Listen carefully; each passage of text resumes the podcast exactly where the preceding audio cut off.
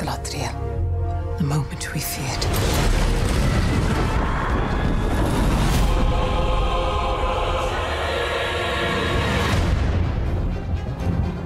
Evil does not sleep.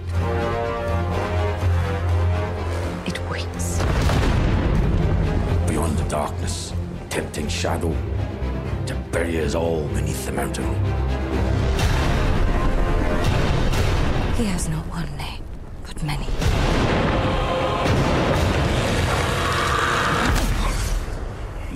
Him, lad? Have you Sauron?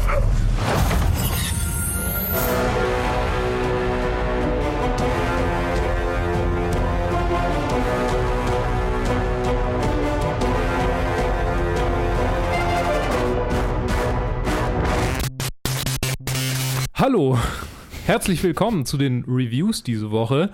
Ich bin der Luke und ich habe jemanden neben mir sitzen. Oh mein Gott. Oh, Wer bist du? Im selben Raum, wir I. existieren außerhalb des Internets. Pfui.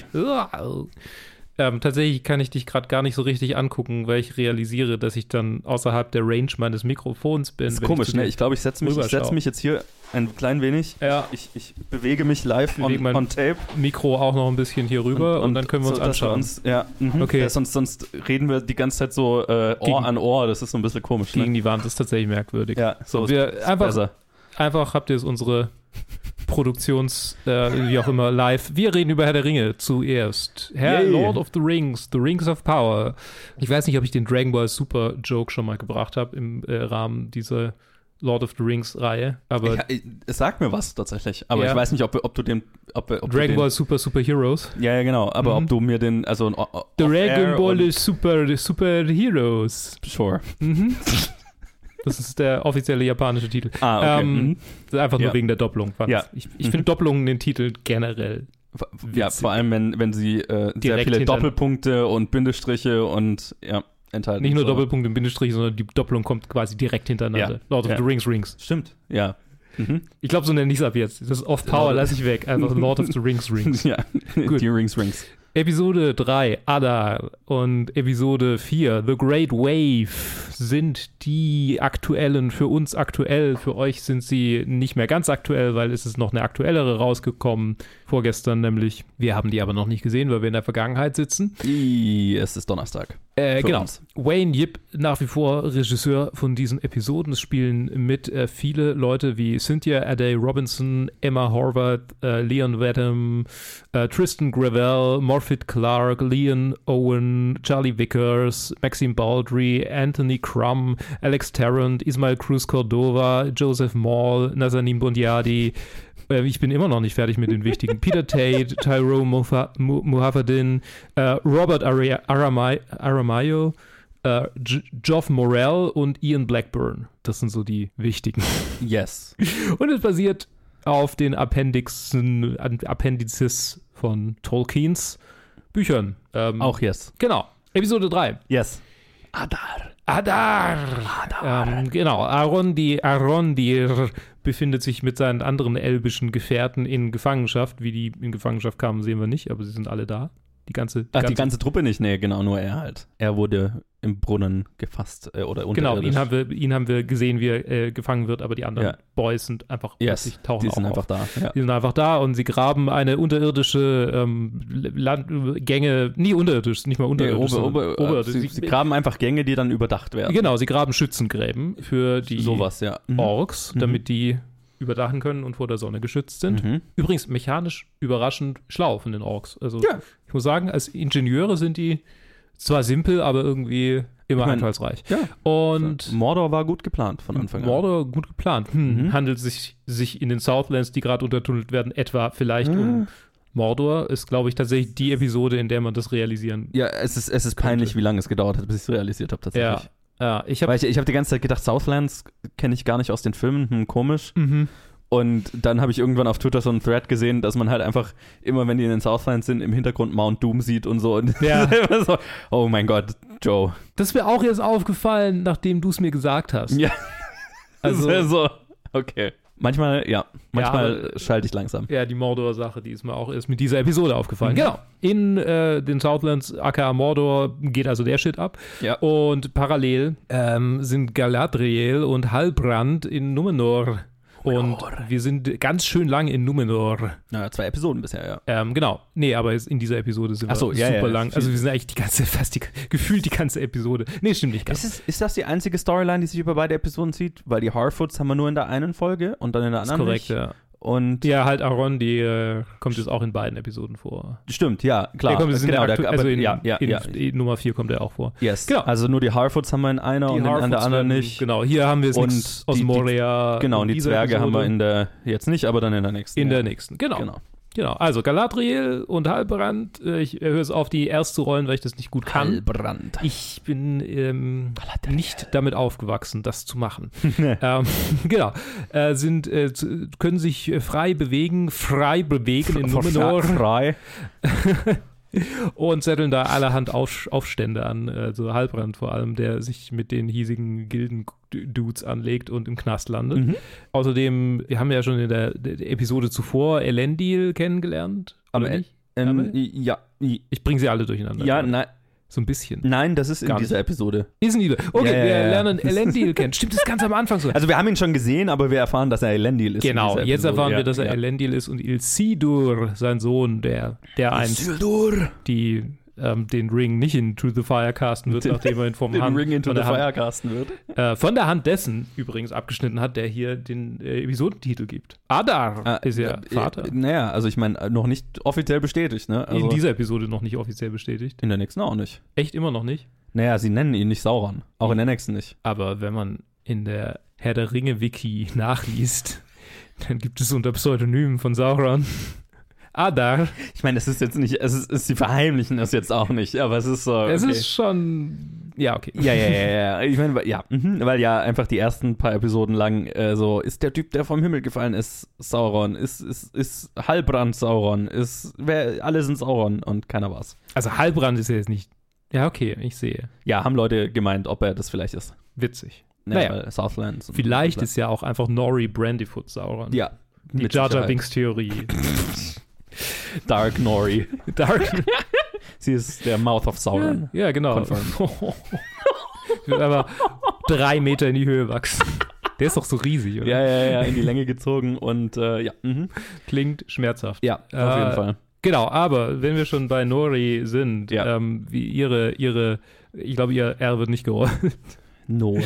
Nori, ähm, Nori. Doch, halt, aber es ist halt das Englische. Nori. Nori. Nori ist Nori. mit ihrem äh, frisch äh, ge fußgebrochenen Vater und Yep. ihrer Familie Yikes. auf dem Weg äh, ähm, weiter in die, in die Herbst, ins Ich meine, die, Herbstlager. die, die, fangen da an in dieser Episode. Ne? Da ist ja erst noch, haben sie dieses Meeting, wo sie sich an alle zurückerinnern, die auf Ah. ihren Reisen ja, ja, genau, genau, genau. zurückgelassen Ich wurden. dachte, alles, das ist alles in der zweiten Episode. Hier ist alles in der zweiten Episode, ja. Aber es ist in der dritten. äh, in der, in der, äh, das ist in der In dritten. der dritten, ja, also ich, ich, ja, in meinem Kopf ist es gerade in der zweiten gewesen. Ja, ist ja, in ja, dritten. genau. Okay, okay. Mhm. Ey, ist gut, dass ich anmoderiert habe. ja.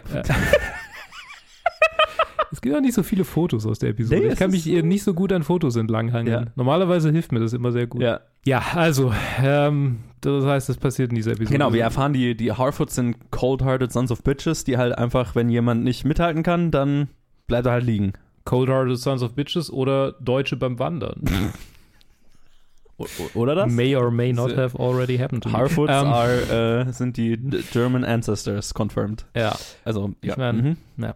Also, genau, also die haben ihr Meeting und ähm, lassen alle zurück, die nicht können und dann stolpert der Stranger da rein und fackelt alles fast ab und dann werden sie an, den, an das Ende der, der, Der- Nahrungs der Stange. der Karawane.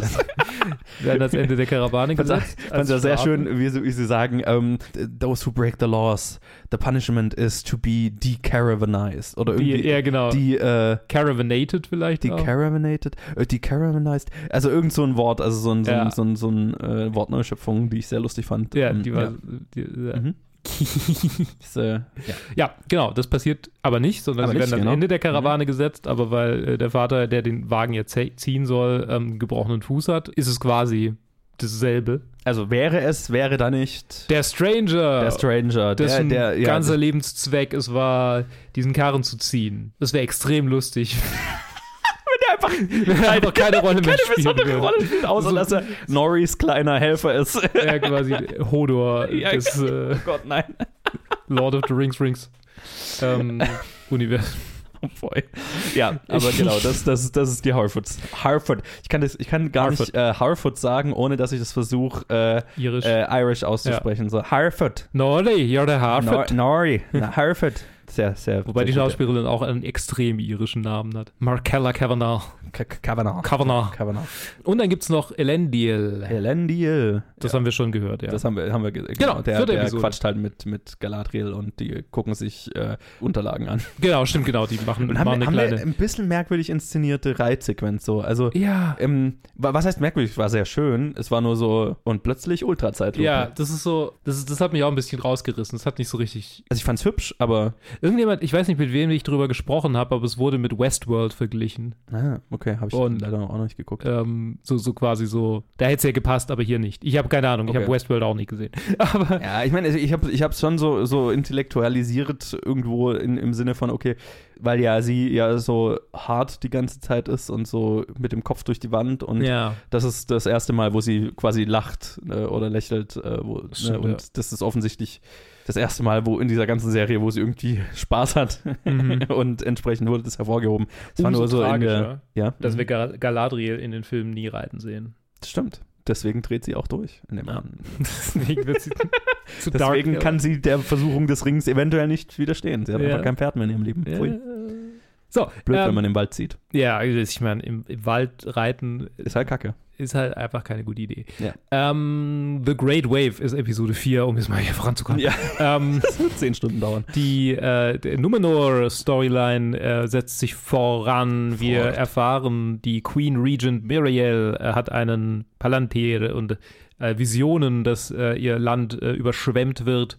Und äh, nachdem ihr Vater sehr elbenfreundlich war, ähm, ist sie elbenfeindlich geworden, weil sie in dieser Vision Galadriel ankommen sieht und deswegen quasi sagt, okay, die Elfen sind diejenigen, die die große böse Welle bringen, die uns Yes. alle um die Numenor zerstört. Die Sintflut sozusagen Yes. will sie daher verbannen.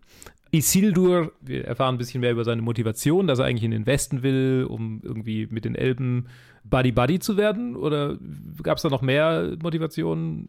Ich glaube, er findet einfach nur Elfen, Elben cool. Ja, und ich meine, er will halt einfach nicht, nicht das machen, was sein Daddy Ah ja, will, genau. dass er ja, macht okay. oder Also, und ja. so. Also, Daddy ist halt So. Daddy-Issues sind ein Thema in dieser Episode. Tatsächlich. Also, ja. Kommen nicht nur Isildur, sondern auch Elrond Und auch hier. und äh, Durin. Durin. Durin 4 äh, und Elrond äh, reden über ihre Daddy-Issues, äh, Mhm. nachdem ähm, Elrond Durin dabei erwischt, wie er schürft an Orten, an denen er nicht schürfen sollte. oh mein Gott, worauf das wohl rauslaufen wird. Äh, es ist äh, Mithril. Und, ähm, Und wen sie da wohl aufwecken werden. oh, vielleicht Durins Katze?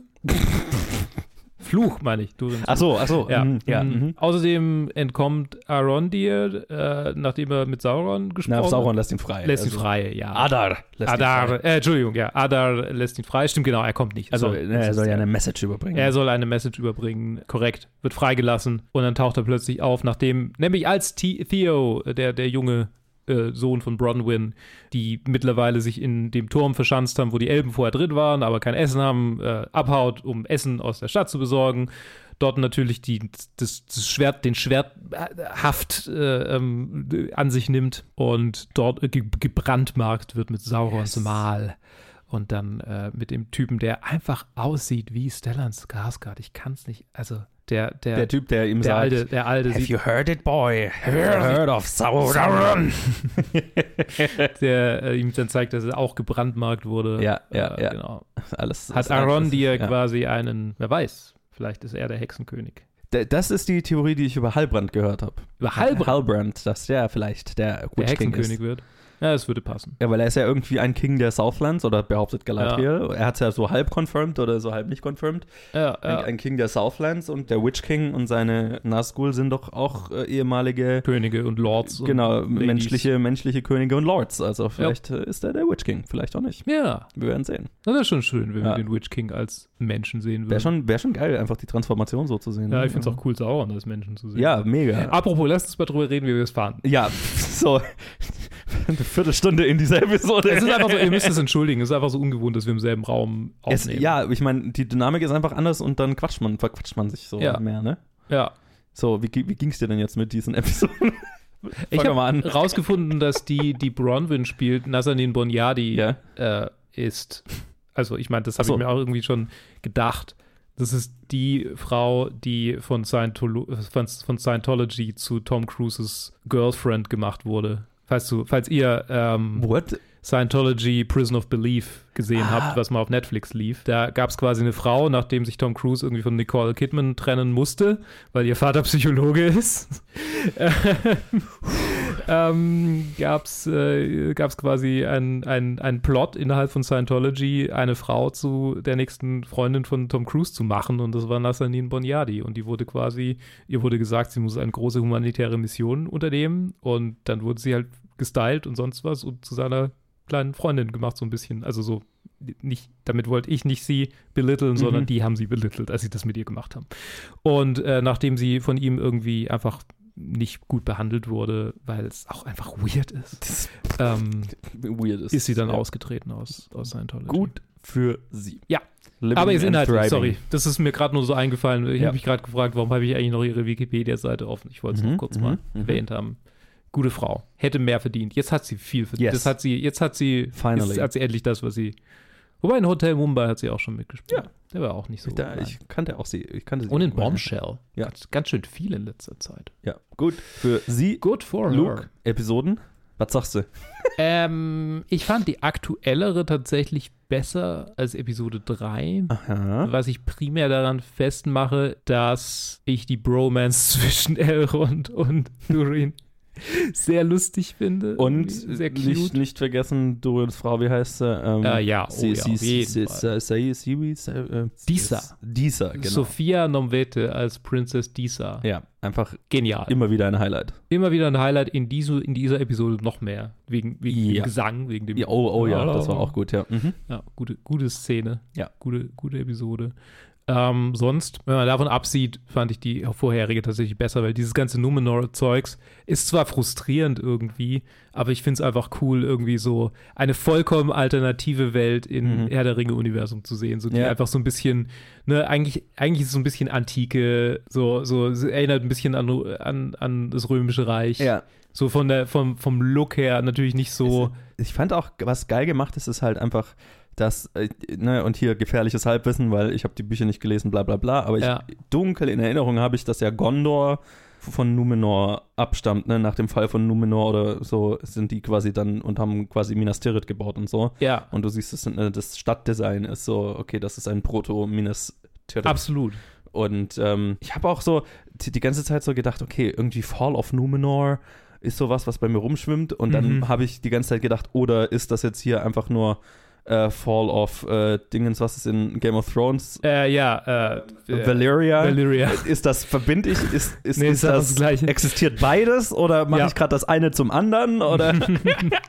Aber was extrem lustig ist tatsächlich, das ist ja dann einfach Imperialismus, so quasi. Die Numenor sind Imperialisten, nachdem sie jetzt ihre coole Insel bekommen haben und die dann untergeht, gehen sie einfach nach Mittelerde und sagen, ja, es ist ja, unser. jetzt, jetzt, machen wir- jetzt sind wir halt hier. Ja, sind wir hier. Deal with it. Ja. Das finde ich schon sehr- Imperialismus in Fantasiewelten. Und ich meine, es, es ist ja auch, also es, es, ich meine, ich schätze mal, es wird darauf rauslaufen, dass die dann, ich meine, die entscheiden sich dann ja am Ende von der zweiten Episode so, yo, wir gehen jetzt mit, oder Galadriel hat recht und wir gehen jetzt dahin und bevor Mordor Mordor wird. Ja. Und dann sind sie ja irgendwann direkt, ne, Minas Tirith ist ja, ist, ist ja direkt gegenüber von, von Mordor, ne? Mhm. Ähm, ich schätze mal, das wird damit irgendwie zu tun haben, dass die da jetzt hingehen, I guess. Vermutlich, ja.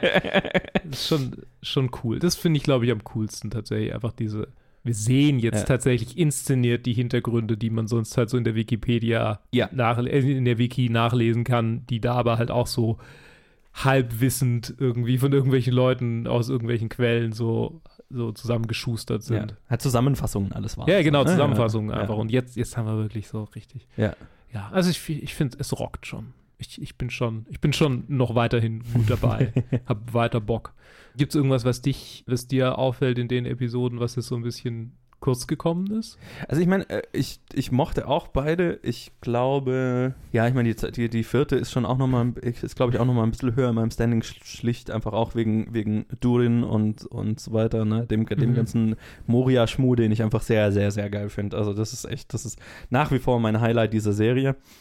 Was ich aber tatsächlich auch sehr cool finde, ist Arondir, dieses ganze Adar-Gedöns, ne, wo die da Mhm. die Orks bauen, äh, Mordor und du siehst so Mordor sich formen und Ja. da gab es einen weirden Teil, wo sie so einen Warg benutzt, losgelassen haben, den ich so ein bisschen vom Design her, Es gab es, äh, ja, war jetzt nicht mein geteilte, Favorit. geteilte, geteilte Meinungen darüber, auf Ja. jeden Fall. ja, genau.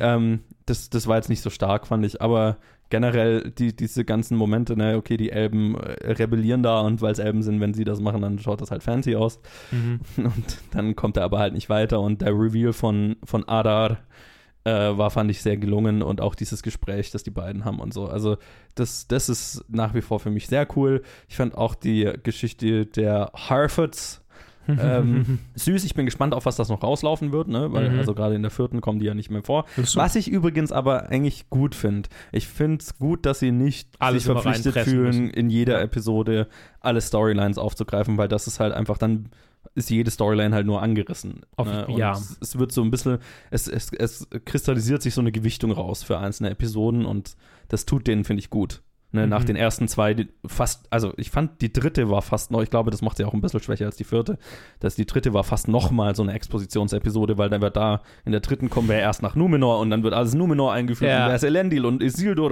und Ja. noch mal neue Charaktere und dann die Schwester von, den, von Isildur und Tochter Stimmt, von Elendil, ja. die gibt's ja auch noch und ne, also da werden, in der dritten wird echt noch mal viel, viel eingeführt und in der vierten hat es dann gut getan, dass, okay, alle Storylines einfach schon existiert haben. Mhm. Und ja, ich glaube, worauf, wo ich wirklich auch am meisten so einen Kick rauskriege, ist einfach lauter Sachen zu sehen, die man halt bisher nur an, also so in ja, Wikipedia als Zusammenfassungen gehört hat. Und das trifft tatsächlich auch lustigerweise auf Hot D und aber auch hier drauf zu. Mhm. Super skurril, dass die halt beide parallel laufen. Ja. Sehr ähnlich, weil es beide sehr ähnliche Prequel-Serien sind, die was auserzählen, was halt vorher nur so, okay, mit den Dance of Dragons hat man mal gehört und so, ne? Mhm. Genau. Ähm, und, und hier wird, und, und das ist im Prinzip dasselbe, auch wo ich halt mega hyped bin, ist darauf, wie- also werden wir den Fall Morias zu sehen kriegen, das ist, ne, also ich, ich weiß, der Ballrock kommt vor, der war in einem Trailer.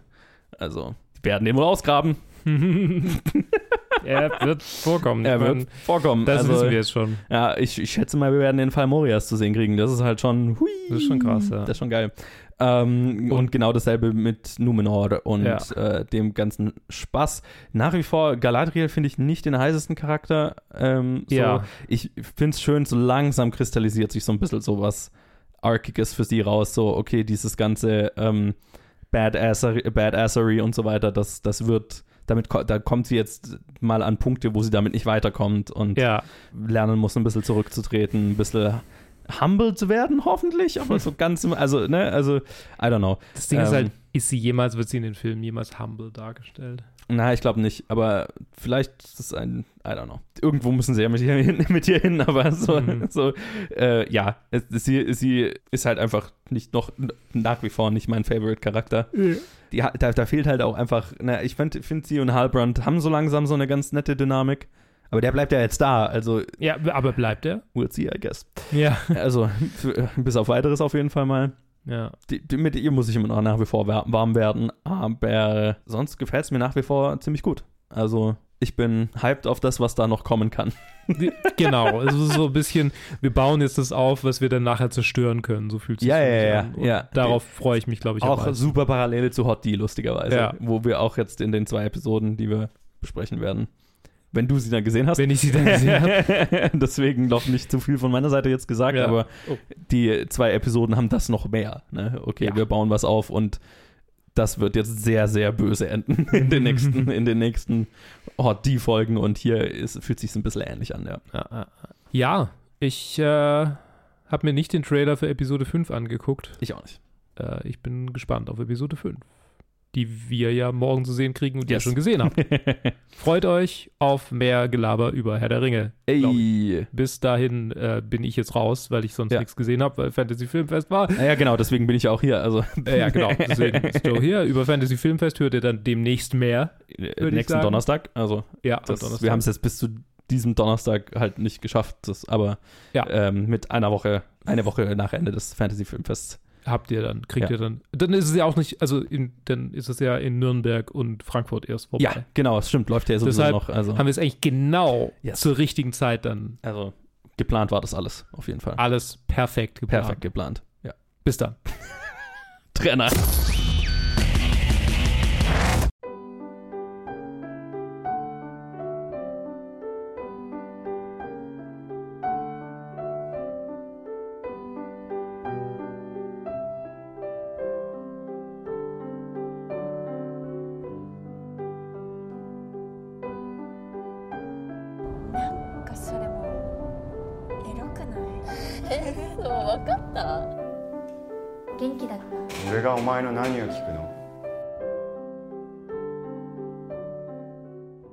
Und äh, Luke ist weg und Ted ist da. Hey, jetzt bin ich dabei. und äh, ja, ich, ich, Luke ist weg und ich halte mich jetzt zurück, weil äh, wir haben einige Einzelreviews diese Episode. Deswegen, ähm, Ted, Genau. wo, womit, wo, womit fängst du an? Ich fange, äh, ja, ich hatte leider keine Zeit für, für das große Amazon Herr der Ringe Spektakel, aber dafür habe ich irgendwie sehr spontan mir ein bisschen, ja nicht obskurere Sachen, aber so ein bisschen mehr Niche-Sachen angeschaut über, die, über die letzten zwei Wochen. Und das erste ist ein Film, beziehungsweise eine Sammlung von drei Kurzfilmen, äh, Wheel of Fortune and Fantasy von Ryusuke Hamaguchi. Vielleicht kann man sich an den Namen erinnern. Ist der Regisseur von Drive My Car. Das ist der dreieinhalb, dreieinhalb Stunden Film aus, aus Japan. Der hat er gewonnen in, bei den Oscars als Best Foreign Film? Ja. Genau, der Sieger ist. ja, und ja, ja, ja. anscheinend hat er parallel halt auch noch diese, dieses Feature hier gemacht, was halt so eine quasi eine Anthologie ist. Wir haben einen sehr kleinen Cast. Ich werde nicht alle Schauspieler nennen, weil wahrscheinlich ich alle sowieso falsch ausspreche. Aber äh, wir befassen uns hier mit drei, drei Kurzfilmen, wo in denen alle so das gleiche leitende Motiv haben. Der englische Titel ist ja Wheel of Fortune and Fantasy. Der deutsche Titel war Das Glücksrad. Und alle drei kleine Stories basieren auf, sind in, in dem Sinne verbunden, dass es halt immer um Zufälle geht und um Misskommunikation. In, in allen drei Fällen. Und falls ihr Drive My Car gesehen habt, selber Vibe, sehr, sehr minimalistisch, sehr Documentary-Style, sehr halt, okay, tun die Kamera auf einem Platz und wir lassen einfach zwei Leute sich unterhalten. Ist sehr dialoglastig und ich weiß nicht, ob, mich, ob man von daraus auf, aufs japanische Original schließen kann, aber zumindest die deutsche Übersetzung war schon sehr, also man hat schon gemerkt, also es fühlt sich fast schon mehr wie Dialog in einer, in einer Classic Novel an, als so Filmdialog. Es ist sehr gehoben, hat, hat man das Gefühl. Äh, zumindest die Übersetzung war so. Ich weiß nicht, vielleicht ist es beim Film ähnlich, also im Japanischen.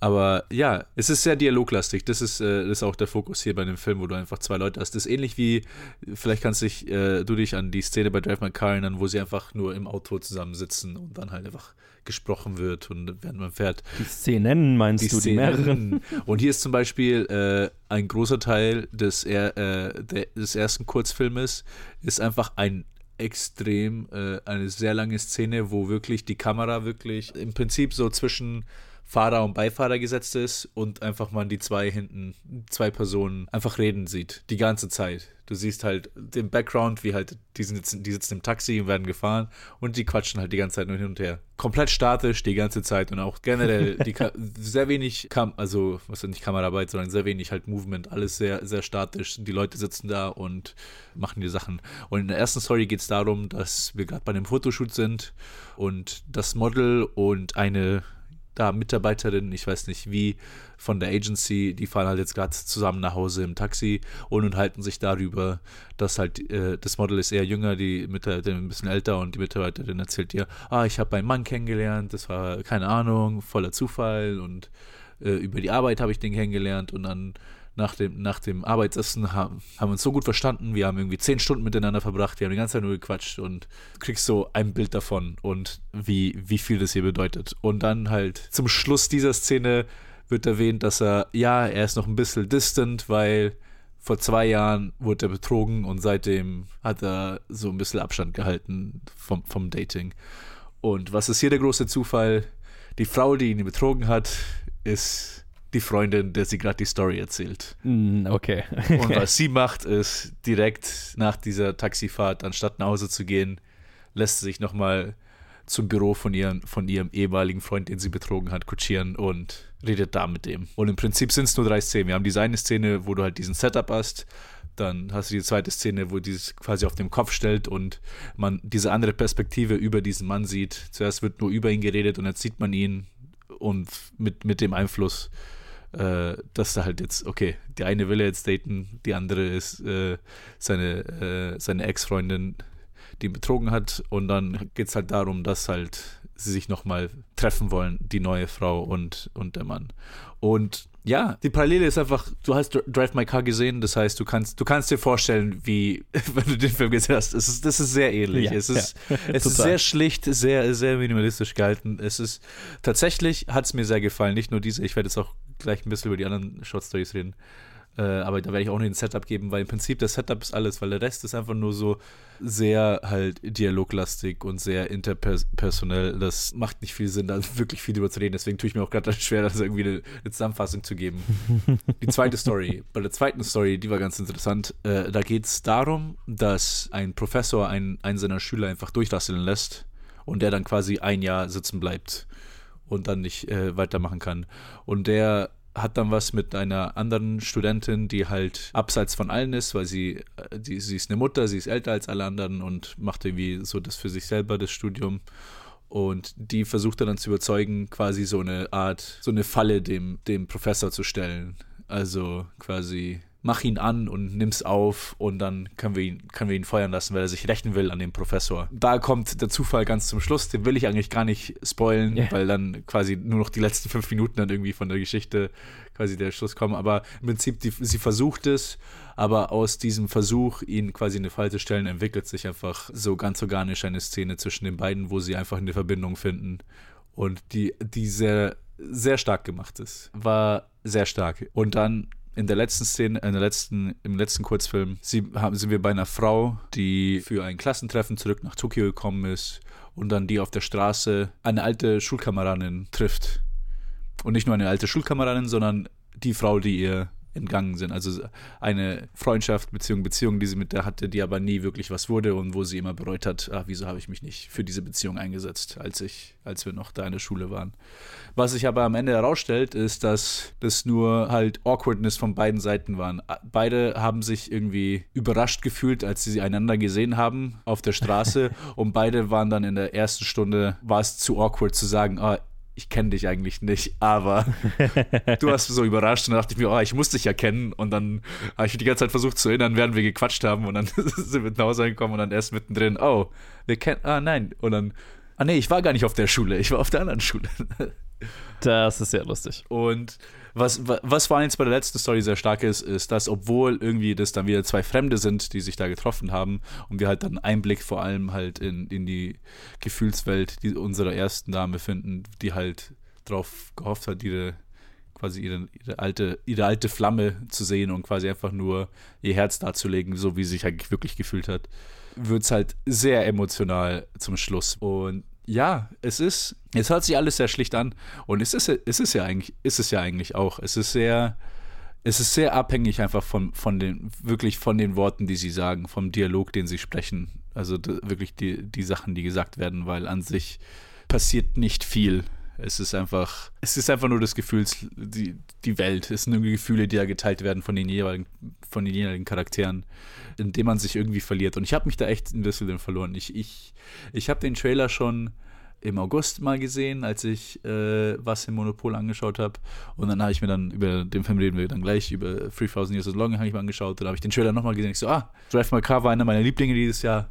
Schaue ich mir den auch an. Und dann ganz überraschend, weil also es auch so eine Anthology, drei Kurzfilme-Sammlung ist, Der Film gehört genauso wie Drive My Car zu, zu meinen Lieblingen dieses Jahr. Also Okay, krass. ich, ich fand den überraschenderweise sehr gut, weil ja Drive My Car so, so langatmig ist und wir so viel Zeit mit unseren Protagonisten verbringen und dann einfach äh, die, die Emotionen sich dann auch so am Ende so aufbauen, auch wenn sie immer noch äh, sehr irgendwie auf, auf, auf der unteren Stufe gehalten werden, dachte ich, dass es halt hier wieder irgendwie ist es das komplette Gegenteil. So drei kleine Kurzfilme und nicht irgendwie ein über drei Stunden irgendwie, äh, ich will nicht Epos sagen, aber es war interessant zu sehen, also wie macht er das oder quasi wie unterscheiden sie sich im Vergleich zu diesem langen Film, den er gemacht hat. Ja. Es sind keine großen Emotionen, genauso wie bei, bei Drive My Car. Es ist nicht irgendwie, da, hier explodiert niemand, also das ist irgendwie das Emotionalste, was passiert ist, war, Hände werden gehalten, eine Umarmung wird gegeben oder so. Also,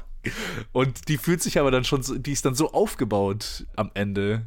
Mit dieser, mit dieser ganzen, mit diesen 40 Minuten Backstory und Gefühle und äh, irgendwie den eigenen Charakter einfach nur aussprechen, dass am Ende so einfach allein diese kleinen Handlungen so viel, so viel Emotionen mit sich tragen, dass, dass ich am Ende dann doch sehr überrascht war, dass, dass, dass, dass es mir, also dass ich so drin war einfach. Und ja, es war super gut. Und für mich einfach auch super interessant, dass ich jetzt irgendwie bisher in meinen Favoriten einfach zwei Filme vom selben Regisseur im selben Jahr sind. Da, also das ist sehr weird. habe ja. ich überhaupt nicht erwartet. Der kam ja auch irgendwie aus dem Nichts, dass, dass der jetzt hier released wurde. Ich bin mir auch nicht sicher, wie genau, wann, wann welcher zuerst gemacht wurde oder was. Wie, Ich glaube, technisch gesehen ist der jetzt älter als Drive My Car. Ah. Dachte ich mir. Ich glaube, das habe ich irgendwo gelesen, aber ja, genau. Von meiner Seite eine Riesenempfehlung. Natürlich mit dem Kaviar, mit dem all, alles, was ich dir gesagt habe. Das ist, ist sehr für sich. Ich kann ihn irgendwie auch gar nicht mit, mit keinem anderen Filmemacher vergleichen. Ich habe nie wirklich solche Filme gesehen, die so, wie nennt man das, nicht unterschwellig, sondern Low Emotions. Ich, ich, Ja. äh, ja, ja, ich es weiß, was gibt ein meinst. Wort, aber das Wort kommt gerade nicht. aber ja, wenn ihr Drive My Car gesehen habt und ihn gemocht habt, dann werdet ihr den hier auch mögen, auch wenn es ein bisschen anders ist. Und ansonsten halt mit meiner Beschreibung hoffe ich, dass ich da auch ein bisschen überzeugen konnte, weil es ist schon eine, eine andere, aber eine schöne, schöne Erfahrung, den Film gesehen zu haben. Beziehungsweise auch generell einfach Kurzfilme im Kino zu sehen, weil, ich, weil man das Ja, ja, auch voll. irgendwie, keine Ahnung, erlebt man halt nicht wirklich oft. Sonst nur auf Filmfestivals. Ja, genau. Auf Festivals oder so. Das war bei, im Cinema war mal, äh, hatten wir immer Kurzfilme vor der Sneak, aber dann auch dann manchmal nicht mehr. Und es ist immer so, ja, es ist so eine ganze Welt von Film, ganze Welt von Kunst, die, die, die einfach, der einfach nicht die Möglichkeit gegeben wird, irgendwie im Kino das zu sehen. Und da war ich schon sehr froh, das irgendwie gesehen zu haben. Und eine warme Empfehlung von mir. Alright. Und damit äh, Trenner. I was reading about that judge. People call him a saint. He'd take on inquests on behalf of refugees. It's a publicity stunt. The elusive I came by taggers are back to haunt the city's rich. Fight the system, remember? Can you think of anyone who might have cause to target you? I was a judge, so yes, one or two people. What difference have we really made? Get inside their homes anytime we want. You're 23, and what have you achieved? You need to let me get on with my life. If you want to keep writing, keep me out of it. Whose side are you on? I Came By ist ein Netflix-Release, der jetzt, glaube ich, auch nicht mehr ganz so aktuell ist. Ich glaube, der ist schon vor ein paar Wochen rausgekommen, aber ich habe ihn jetzt zufällig gerade frisch, also vor zwei Stunden geschaut. Und der ist unter der Regie von Babak Anwari, der auch davor den Film Under the Shadow, den ich seit der seit sechs Jahren sehen will und es noch nicht geschafft habe. zum Beispiel gemacht hat. Und es spielen mit äh, George McKay, genau, hier, George McKay. Ah, ich habe ihn nicht erkannt auf dem Poster da. Da ist er so klein. Ja, ja, genau. Äh, Antonio Akel, äh, Alicia Ambrose, Eliana, das ist ja schon wieder die Castliste, ist ja furchtbar, aber egal. Hugh Bonneville, äh, Purcell Ascot ist auf jeden Fall noch wichtig. Äh, und einige mehr. Und der Film handelt, es ist einer, mh, der folgt, ist tatsächlich ein, ein, ein, ein fast schon ein Thriller-Subgenre, finde ich, äh, von, von Einbrechern, die in das falsche Haus einbrechen. Also in ein Haus, in das sie besser nicht eingebrochen werden oder so. Da gab es in letzter Zeit gefühlt so ein paar ICU oder äh, Don't Breathe fällt da auch drunter. Und hier haben wir es äh, mit zwei äh, Graffiti-Künstlern zu tun, George McKay und Purcell Ascot, die äh, so ein, ein Anti-System-Graffiti äh, machen, indem Okay. sie in die Häuser reicher Leute einbrechen nichts stehlen oder so, sondern einfach nur an die Wand sprayen, sehr kunstvoll, I came by. So, okay, ihr sollt euch nicht sicher fühlen. Bla, Ah, bla, bla. okay, okay. Und genau, das ändert sich dann, als äh, einer von den beiden, also von hier, äh, von Purcell Ascot, die äh, Freundin oder ich glaube, sie sind sogar verheiratet oder Freundin, ich weiß nicht. Auf jeden Fall, äh, seine Partnerin wird schwanger und äh, das gibt ihm so einen Live-Check, wo er dann sagt, okay, ich kann es eigentlich nicht mehr machen, ich kann es eigentlich nicht riskieren, wenn ich jetzt Verantwortung für ein, für ein anderes Lebewesen habe. Und deswegen macht äh, George McKay den nächsten Job, in Anführungszeichen, alleine. Er bricht in das Haus eines äh, ehemaligen Richters ein. Und ähm, ja, wie es dieses Genre so will, entdeckt er dann im Keller so viel, sag ich mal, dass da eventuell jemand eingesperrt ist. Okay. Mehr, mehr sage ich mal nicht. also, äh, weil das ist ungefähr, was der erste Akt auch ungefähr ist. Und äh, ja, dann geht's äh, von da weiter. Und es ist schwer, den zu reviewen, ohne zu viel zu revealen, weil der Film hat tatsächlich ein paar sehr erfolgreiche. Ich würde es fast nicht, also Twists fühlt sich fast ein bisschen zu hochgestochen an. Es ist jetzt nicht so, oh, die ganze Story ändert sich, sondern eher so, welchen Charakteren folge ich, ändert sich. Und ähm, der hat schon zwei, drei Dinge gemacht, von denen ich sehr, die ich sehr ballsy fand, von denen ich sehr positiv überrascht war, äh, im Sinne von, ich hätte nicht gedacht, dass ihr das tut. und äh, jetzt habt ihr das getan. Also, aber das ist natürlich jetzt super kryptisch formuliert und mehr würde ich auch nicht sagen, weil es ist überraschend, wenn man es halt nicht weiß, logischerweise. Das fand ich tatsächlich sehr gelungen. Generell fand ich den Film aber eher, eher okay.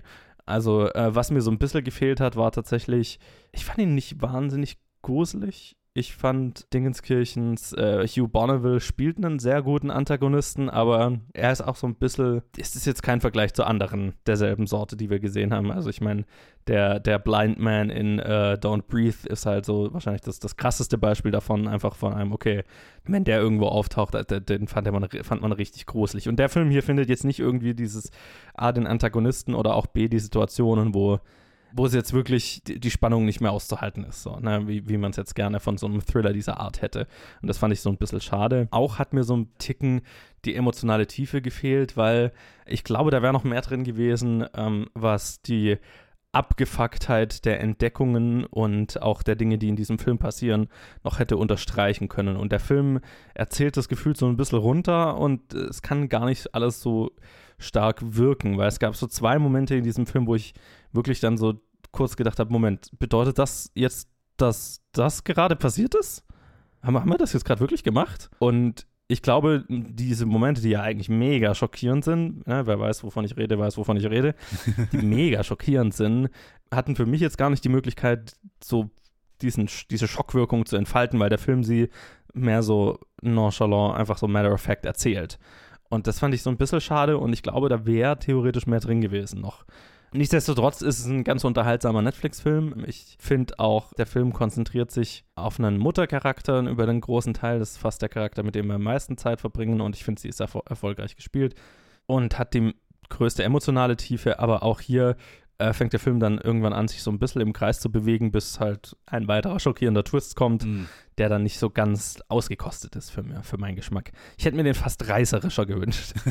Okay. Weil äh, es, ist, es ist diese Art von Film, ne? Es ist, es ist ein In-Your-Face-Genre-Film mit halt ein bisschen Gesellschaftskommentar, der, der, der, der funktioniert tatsächlich.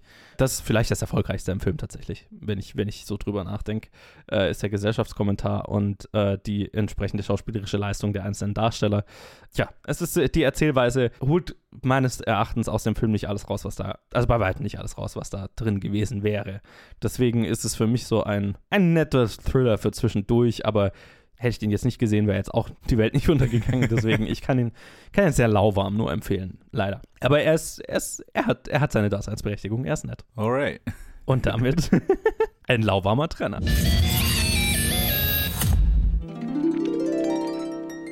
My name is Alethea. My story is true. I am a solitary creature by nature. I have no children, no siblings, no parents. I did once have a husband. If there is fate, who can say? But in the Grand Bazaar of Istanbul, I chose a memento. I like it. Whatever it is, I'm sure it has an interesting story.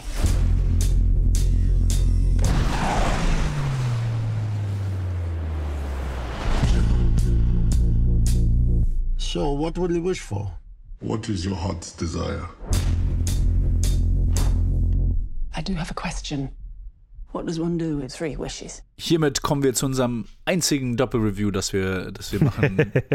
äh, Joe hat netterweise auf mich gewartet, weil der hatte schon für, für, für die letzte Review-Episode hat er schon gesehen gehabt, aber den wollte ich mir unbedingt nochmal anschauen. Und zwar geht es um den neuen Film von George Miller. Ey. Natürlich unser, unser Lieblingsregisseur, bekannt von Happy Feet und äh, der Sequel zu Schweinchen Babe und natürlich auch den Mad Max-Filmen. Yes. 3000 Years of Longing. Eine extrem magische Fairy Tale von, von unserem Mann George Miller mit, mit Tilda Swinton und Idris Elba als unser Starring Couple hier. Tilda Swinton als die Frau, die einen Genie findet, Idris Elba in Istanbul und sich dann von ihm erzählen lässt, wie denn sein Leben, also wie denn sein Genie-Leben so war. Und er erzählt dir Mhm. quasi in, in drei Geschichten die drei Male, wo er eingesperrt war in, in, eine, in einer Flasche und wie, wie er halt da quasi jeweils, wie er in der Flasche gelandet ist. Und hier geht es halt einfach so, ja, um, um Geschichten und wie, wie Geschichten, wie seine wie eine wie mein oh Gott, was, wie sag ich, was, ich, was ich sagen will, wie seine eigene Lebensgeschichte einfach. Ah, ich habe mein, ich habe mein, Ja, ich habe meinen Faden ja. verloren. Ich habe meinen Faden verloren. ähm, äh, warte, ich übergebe an dich. Okay. Äh. Ja, genau. Also es geht um äh, Tilda Swinton, die einen Genie in Istanbul findet und dann spielt der Großteil des Films in einem Hotelzimmer und die beiden unterhalten sich darüber, wie der Genie mehrmals in, die, in, in irgendeiner Flasche gelandet ist, bis er letztlich bei ihr ankam. Und das Ganze sind so ein bisschen Märchen, ne? Also es ist Mhm. eigentlich ein, ein und äh, Tilda Swinton spielt eine, Moment, was sie macht sie? Sie, sie studiert Mythologie, ne? Oder irgendwie sowas? Irgendwas in so die Richtung. Ja, genau. Also sie ist auf jeden Fall Wissenschaftlerin. Genau, Und- halt, weil sie, was ist aus Mythen geworden? Ja, ja, genau. Und, äh, so, so. Mythologie-Geschichte oder sowas. Genau. Ja, ja, genau. Irgendwie, das ist jetzt bei mir halt auch schon drei, vier Wochen her oder so, dass ich den gesehen habe. Aber genau, so in die Richtung. Äh, deswegen passt es natürlich sehr gut, dass sie auf einen Genie trifft. Und ähm, das ist dann ganz interessant halt so dieser Ansatz, dass, äh, okay, sie ist eine sehr, sie ist eine Person, die gerne alleine ist, ne? Sie ist so ein bisschen so Einzelgängerin und äh, für sich und mit ihren Geschichten allein und so und die ganzen Geschichten äh, und es geht nämlich, weil die, der Auslöser dafür, dass er ihr die Geschichten erzählt, ist, dass er ihr sagt, ja gut, du hast jetzt drei Wünsche frei, äh, sag mir, was deine tiefsten Sehnsüchte sind und ich mache sie wahr. Und dann A sagt sie, nee, das kann ich jetzt nicht einfach machen, weil ich bin, ich studiere Mythologen, Mythologien und in jeder Mythologie, wo es einen Genie mit drei Wünschen gibt, das sind immer Cautionary Tales, wo es darum geht, äh, Mhm. äh, Vorsicht, was du dir wünschst. Also kann ich das jetzt nicht einfach unüberlegt machen. Und B, ich eigentlich bin ich glücklich mit meinem, Le- mit meinem Leben, ich habe ja gar keine Sehnsüchte. Und äh, dann geht es eben drum, äh, A, um, wie du ja gesagt hast, ums Geschichten erzählen, so, okay, was sind, äh, was ist Storytelling, was, Mhm. wie verbindet das uns durch, durch die Menschheitsgeschichte sozusagen, gerade mit Bezug auf Märchen, das ist als sehr märchenhaft inszeniert, aber auch, was sind die unterschiedlichen Sehnsüchte von Leuten, auf die der Genie getroffen ist und was für Sehnsüchte werden dann über Tilda Swintons Charakter nach und nach revealed die er dann erfüllen kann oder nicht erfüllen kann. Das, das ist, worauf es dann im Ende, im Ende rausläuft. Aber ja, der Großteil des Films ist, die beiden hocken im Hotelzimmer und er, erzähl, er, er erzählt dir in langen Flashbacks seine drei Märchengeschichten. Genau. Und was ich halt sehr cool, f- also ich meine, ich, ich liebe George Miller als Filmemacher und das habe ich auch in meinem Letterbox-Review geschrieben. Ich liebe es, wie vielfältig seine Karriere ist. Ne? Also der, für, ne- für einen Regisseur, der halt von Mad Max-Filmen zu Happy Feet und dann zu sowas hier gehen kann, das sind halt so komplett unterschiedliche Filme und das Einzige, was die verbindet, ist, dass so ein bisschen ein, ein, gena- ein, ein durchgeknalltes Genie dahinter ist, ähm, das halt einfach Ja. sehr, sehr kreative Ideen hat. Ne? Also genremäßig ist das halt, ist das alles so unterschiedlich und so vielfältig. Ich liebe es. Ähm, und hier, was mich mega beeindruckt hat, ist halt logischerweise die ganze visuelle Inszenierung. Ne? Diese, diese Historienstücke die, die, oder diese Märchen-Flashbacks, die Idris Elba ihr erzählt, sind halt so geil inszeniert. und so, also in, in typischer George Miller-Fashion halt einfach sehr visuell einfallsreich. Da werden, ich meine, er ist so gut darin, einfach visuelle Gags und, und, und Visualisierungen von Dingen zu finden, die, die man so noch nicht gesehen hat. Also ich glaube, ich habe noch nie einen George Miller-Film gesehen, wo es nicht mindestens einen, einen Moment gab, wo ich mir gedacht habe, wow, das habe ich noch nie in einem Film gesehen. Cool. Und hier sind definitiv auch ein paar solche drin. Also das ist das, das hat mir sehr viel Spaß gemacht und ich, ich mochte einfach Tilda Swintons Charakter. Einfach weil sie, also ich meine, Tilda Swinton ist eine geniale Schauspielerin, das yeah. brauchen wir, glaube ich, nicht, brauchen wir nicht sagen. Und äh, ich, fand, ich fand ihren Charakter sehr interessant mit diesem Ansatz, okay, sie ist eigentlich sehr pragmatisch zufrieden mit ihrem Leben. Was, was, was will sie denn, ne?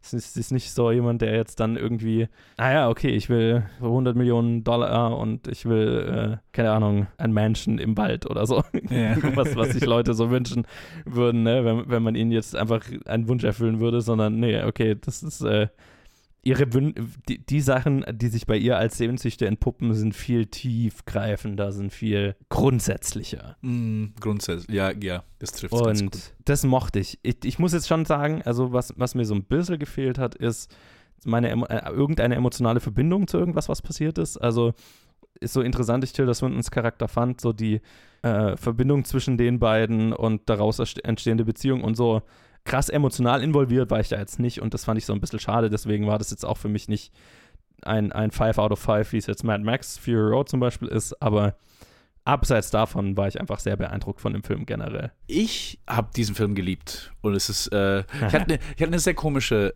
eine sehr komische Erfahrung.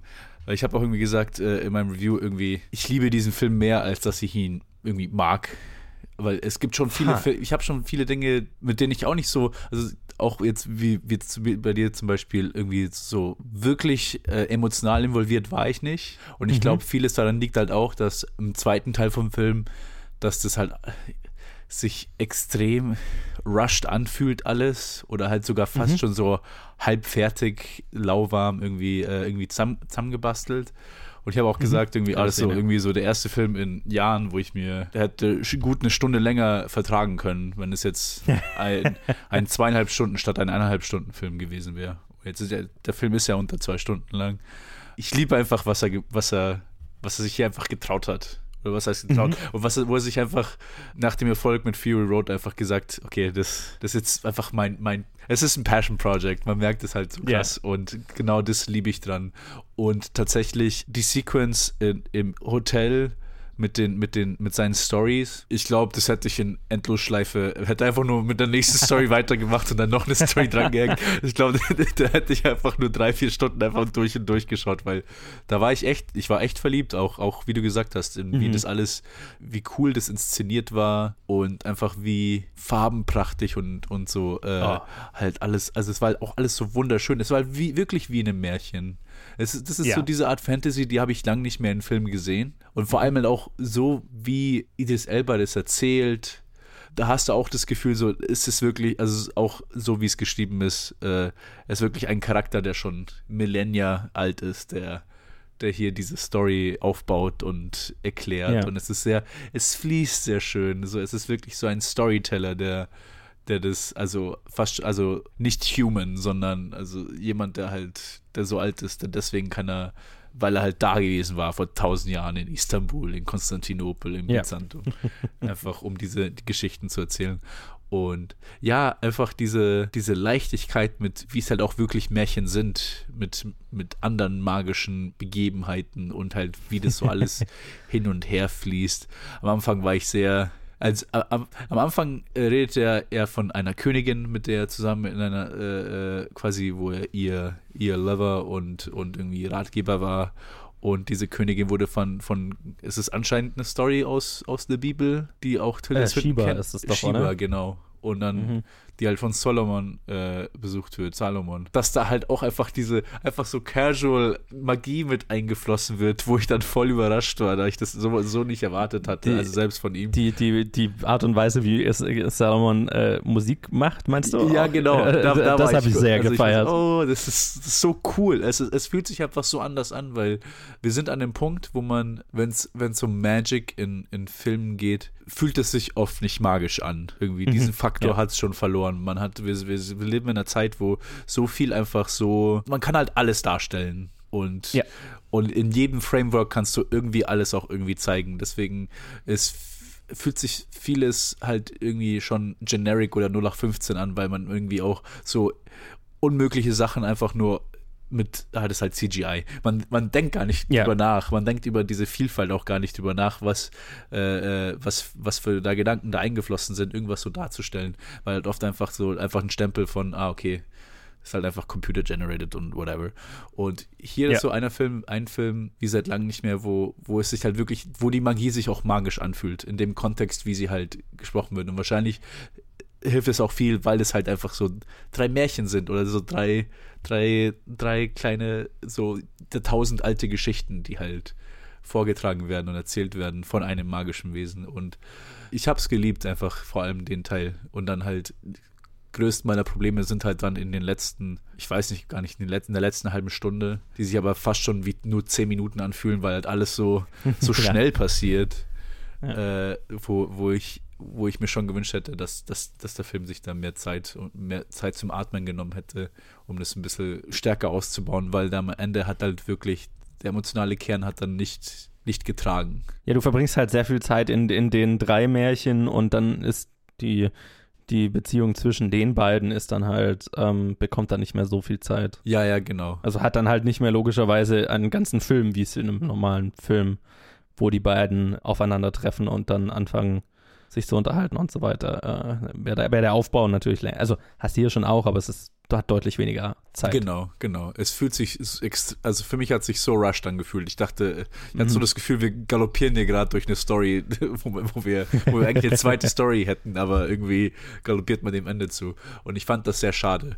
Und was ich, und damit, das Schade finden ist vor allem die Sache, weil deswegen sage ich, ich liebe den Film mehr, als dass ich ihn mag, weil irgendwie, ich sehe, ich, ich kann die Probleme schon sehen, aber ich war so, ich war so begeistert von dem Rest, dass das ist einfach nur so, ich fühle fast schon mehr Wehmut als Kritik. Ich hätte, ah, ich hätte mir einfach nur mehr gewünscht. Ja, ja.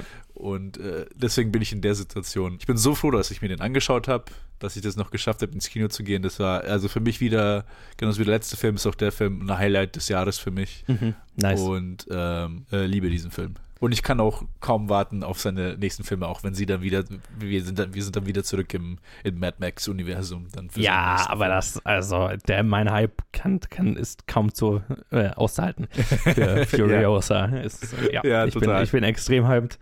Ähm, ich, ich mochte ihn auch. Ich bin definitiv nicht so high auf den Film wie du, aber ich kann ihn auch äh, wärmstens empfehlen, ähm, einfach für das visuelle Meisterwerk, was es halt einfach ist. Mhm. Auch wenn jetzt vielleicht der emotionale Kern nicht so hau- reinhaut, wie er, wie, wie es vielleicht die Möglichkeit gegeben hätte oder wie man es sich auch wünschen würde, Mhm. ist es halt trotzdem visuelles Kino, wie man es halt so innovativ selten sieht und so kreativ selten zu sehen kriegt.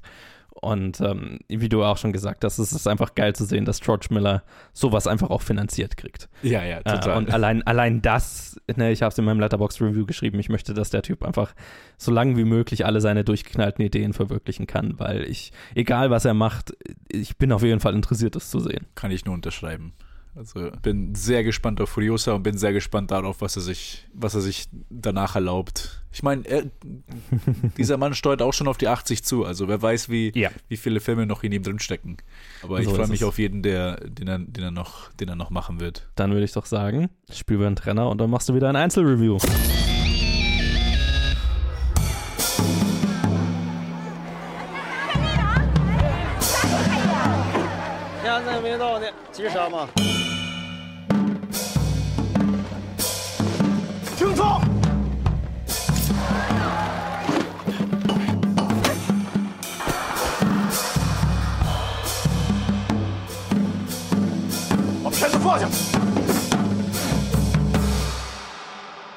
Und jetzt komme ich zu meinem zweiten Niche-Film, den ich zufällig gesehen hatte.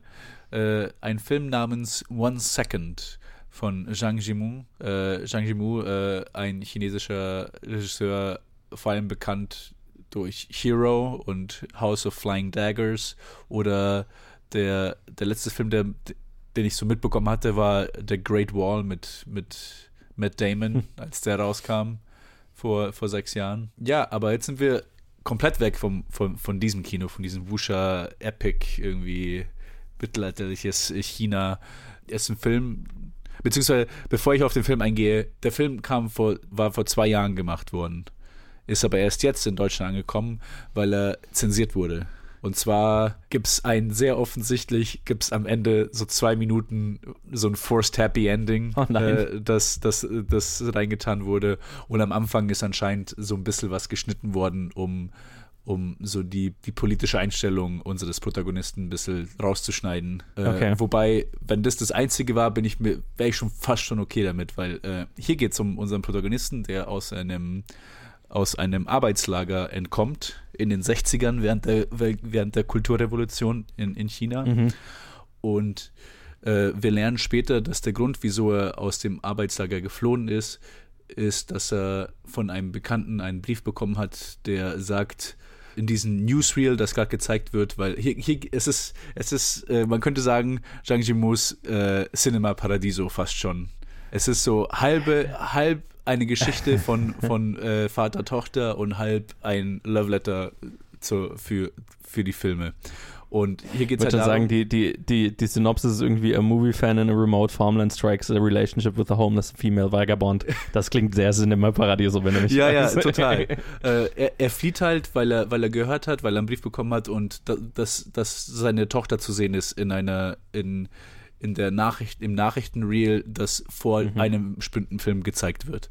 Und das heißt, er, er, er flieht, um halt in, ins Dorf zu kommen, wo es halt gerade gezeigt wird. Und es verpasst er dann und dann trifft er aber ein kleines obdachloses Mädchen, das halt eins von den Reels halt stiehlt. Das verfolgt er dann und irgendwie durch Zufälle kommen sie halt dann in, ins nächste Dorf, wo halt geplant wurde, dieser Film, den, den Film zu zeigen und so. Das ganze Dorf Ja. halt so hunderte von Leuten einfach drauf seit, seit einem Monat drauf warten, da wieder zusammen in, in, den, in der Halle sich einen Film anschauen zu können. Also richtig so, genau dieses Feeling, dieses Cinema Paradiso. Der Saal ist extrem laut, vollgepackt, Leute schauen Ja. sich das zusammen an, Kinder laufen hin und her, es wird rum, es wird geredet, es wird geschrien. Aber quasi seine Motivation ist, seine Tochter zu sehen, die er seit Jahren nicht gesehen hat, als er seitdem er eingesperrt war. Und dass er halt sie irgendwie zu Gesicht bekommt, weil er nicht weiß, wo sie ist oder er, oder er zumindest halt die, die Beziehung zu, zu seiner Frau und seiner Tochter verloren hat. Und damit wollte ich sagen, anscheinend wurde da irgendwas Politisches rausgeschnitten. Aber fall, Okay. falls das stimmt, fand ich- finde ich es gar nicht so schlimm, weil ja irgendwie dann der Fokus nochmal mehr auf seiner Tochter liegt, dass das seine gerade erste Motivation ist. Aber äh, abgesehen davon, äh, ich weiß es nicht. Das ist Ja. ein bisschen schleierhaft, was, was genau ge- geahndet wurde. Das Einzige, was man wirklich krass sieht, das, darüber rede ich gleich dann noch, ist das Ende, was noch drangehangen wurde. Aber ja, es ist wirklich so ein halbe halbe. Du bist halt mit den, mit den Charakteren. Das kleine Mädchen ist, ist halt obdachlos mit ihren, Kle- oder nicht, obdach, nicht obdachlos, aber ein Waisenkind mit ihrem kleinen Bruder, die halt nach dem Krieg oder halt auf, auf irgendeine Weise halt zu Waisen geworden sind und jetzt so halt schauen, dass sie halt irgendwie über die Runden kommen in halt äh, hier am, im ländlichen China, wo halt, Mhm. wo halt, wo halt alles knapp ist. Es sind ja die 50er, 60er da, also da wird nicht im, im Luxus gelebt, nirgendwo. Und, das, und dann umso mehr, aber verstärkt es halt so den anderen Teil vom Film, wo es halt wirklich, wo so ein ganzes Dorf einfach, es ist halt das Event des Monats, dass man, dass wir halt alle zusammenkommen können, um einen Film zu sehen, den wir alle schon dutzend gesehen haben, weil es gibt so dann irgendwie so, so ein Lied, das vorkommt und es wird vom ganzen Saal mitgesungen, weil es ist so wirklich so dieses Power of Cinema, Cinema Paradiso Ding. Hier geht es halt auch dann darum, während sie halt äh, da zusammen sind, ist zum einen, dass er halt sich irgendwie verschleiern muss, während er versucht, das Reel von ihr abzukriegen, ihn zum nächsten Dorf zu bringen, aber auch irgendwie verschleiern muss, dass er ein Flüchtling ist und äh, dass er nicht irgendwie da gefangen wird und auch die Möglichkeit hat, äh, seine Tochter da zu sehen. Was halt da passiert, äh, was halt beim Ankunft äh, ins, ins, ins Nachbardorf, was da passiert ist, dass halt eine Rolle halt aufgegangen ist und die Reel einfach so mitgeschliffen wurde so in, in der Wüste. Und dann halt der der Projektionist halt des Dorfes er, er so, so einen Wutanfall kriegt aber dann halt legt sich halt schnell. Und dann ist so ein, gro ein großer Batzen des Filmes ist, wie das alle im Dorf zusammenkommen, um dieses eine Reel nicht zu beschädigen und zu reinigen und dann aufzuhängen und mit so mit so Fähnen ein bisschen zu trocknen und Das ist, das ist der Cinema Paradiso Schmalz, ja, genau, das ist der Cinema Paradiso Teil. Und es ist, es ist, es ist schön. Also es ist, also Ja. man merkt einfach das Herz vom Film da. Ist, ah, ah, ja, einfach Film war schon immer Kino. Kino, Ja. genau, Kino. Und das, es ist sehr schön, es ist sehr schön. Wobei halt auch immer noch diese, äh, der emotionale Kern auch nicht verloren wird. Also äh, nicht nur von, von unserem Protagonisten, der, der seine Tochter im Bild sehen will und wo, dass er halt auch am Ende schafft. Und dann der Titel One Second kommt halt davon, dass er sie nur eine Sekunde lang sehen kann, weil sie halt nur ganz kurz in einen Nachrichten, ah.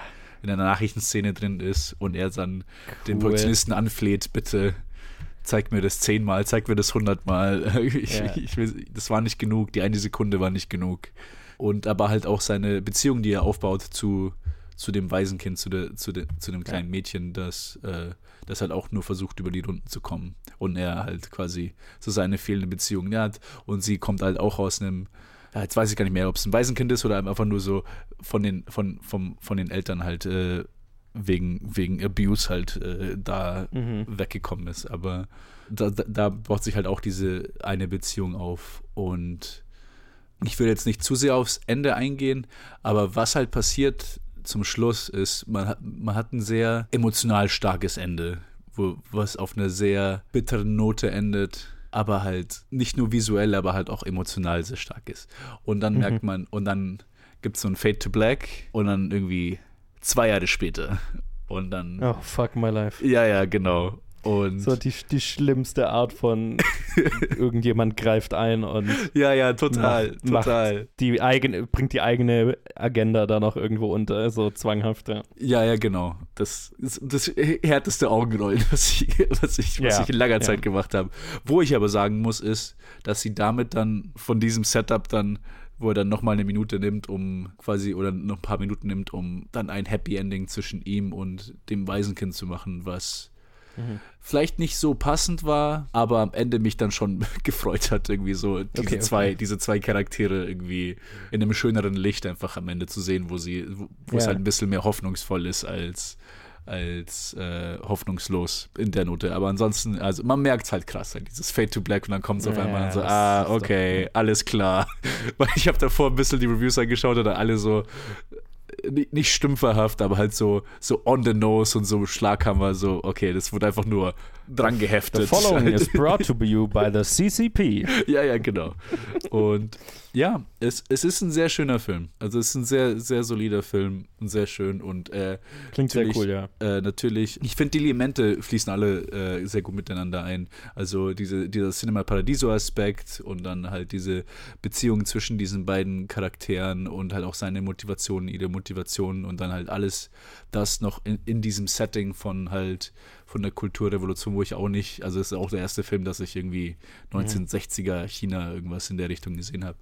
Und ja. ähm, es, es ist, war eine sehr, sehr eigene halt Erfahrung, weil, weil ich halt vieles davon so nicht kannte. Und ja. äh, es, äh, ich finde, allein, allein für den Cinema Paradiso-Aspekt sollte man sich den anschauen, weil es einfach das, es bringt halt einem so zum Grinsen, so diese, dieser, ja. so halt ein Dorf zusammenkommen zu sehen, um halt den Film zu retten, damit wir uns den anschauen können.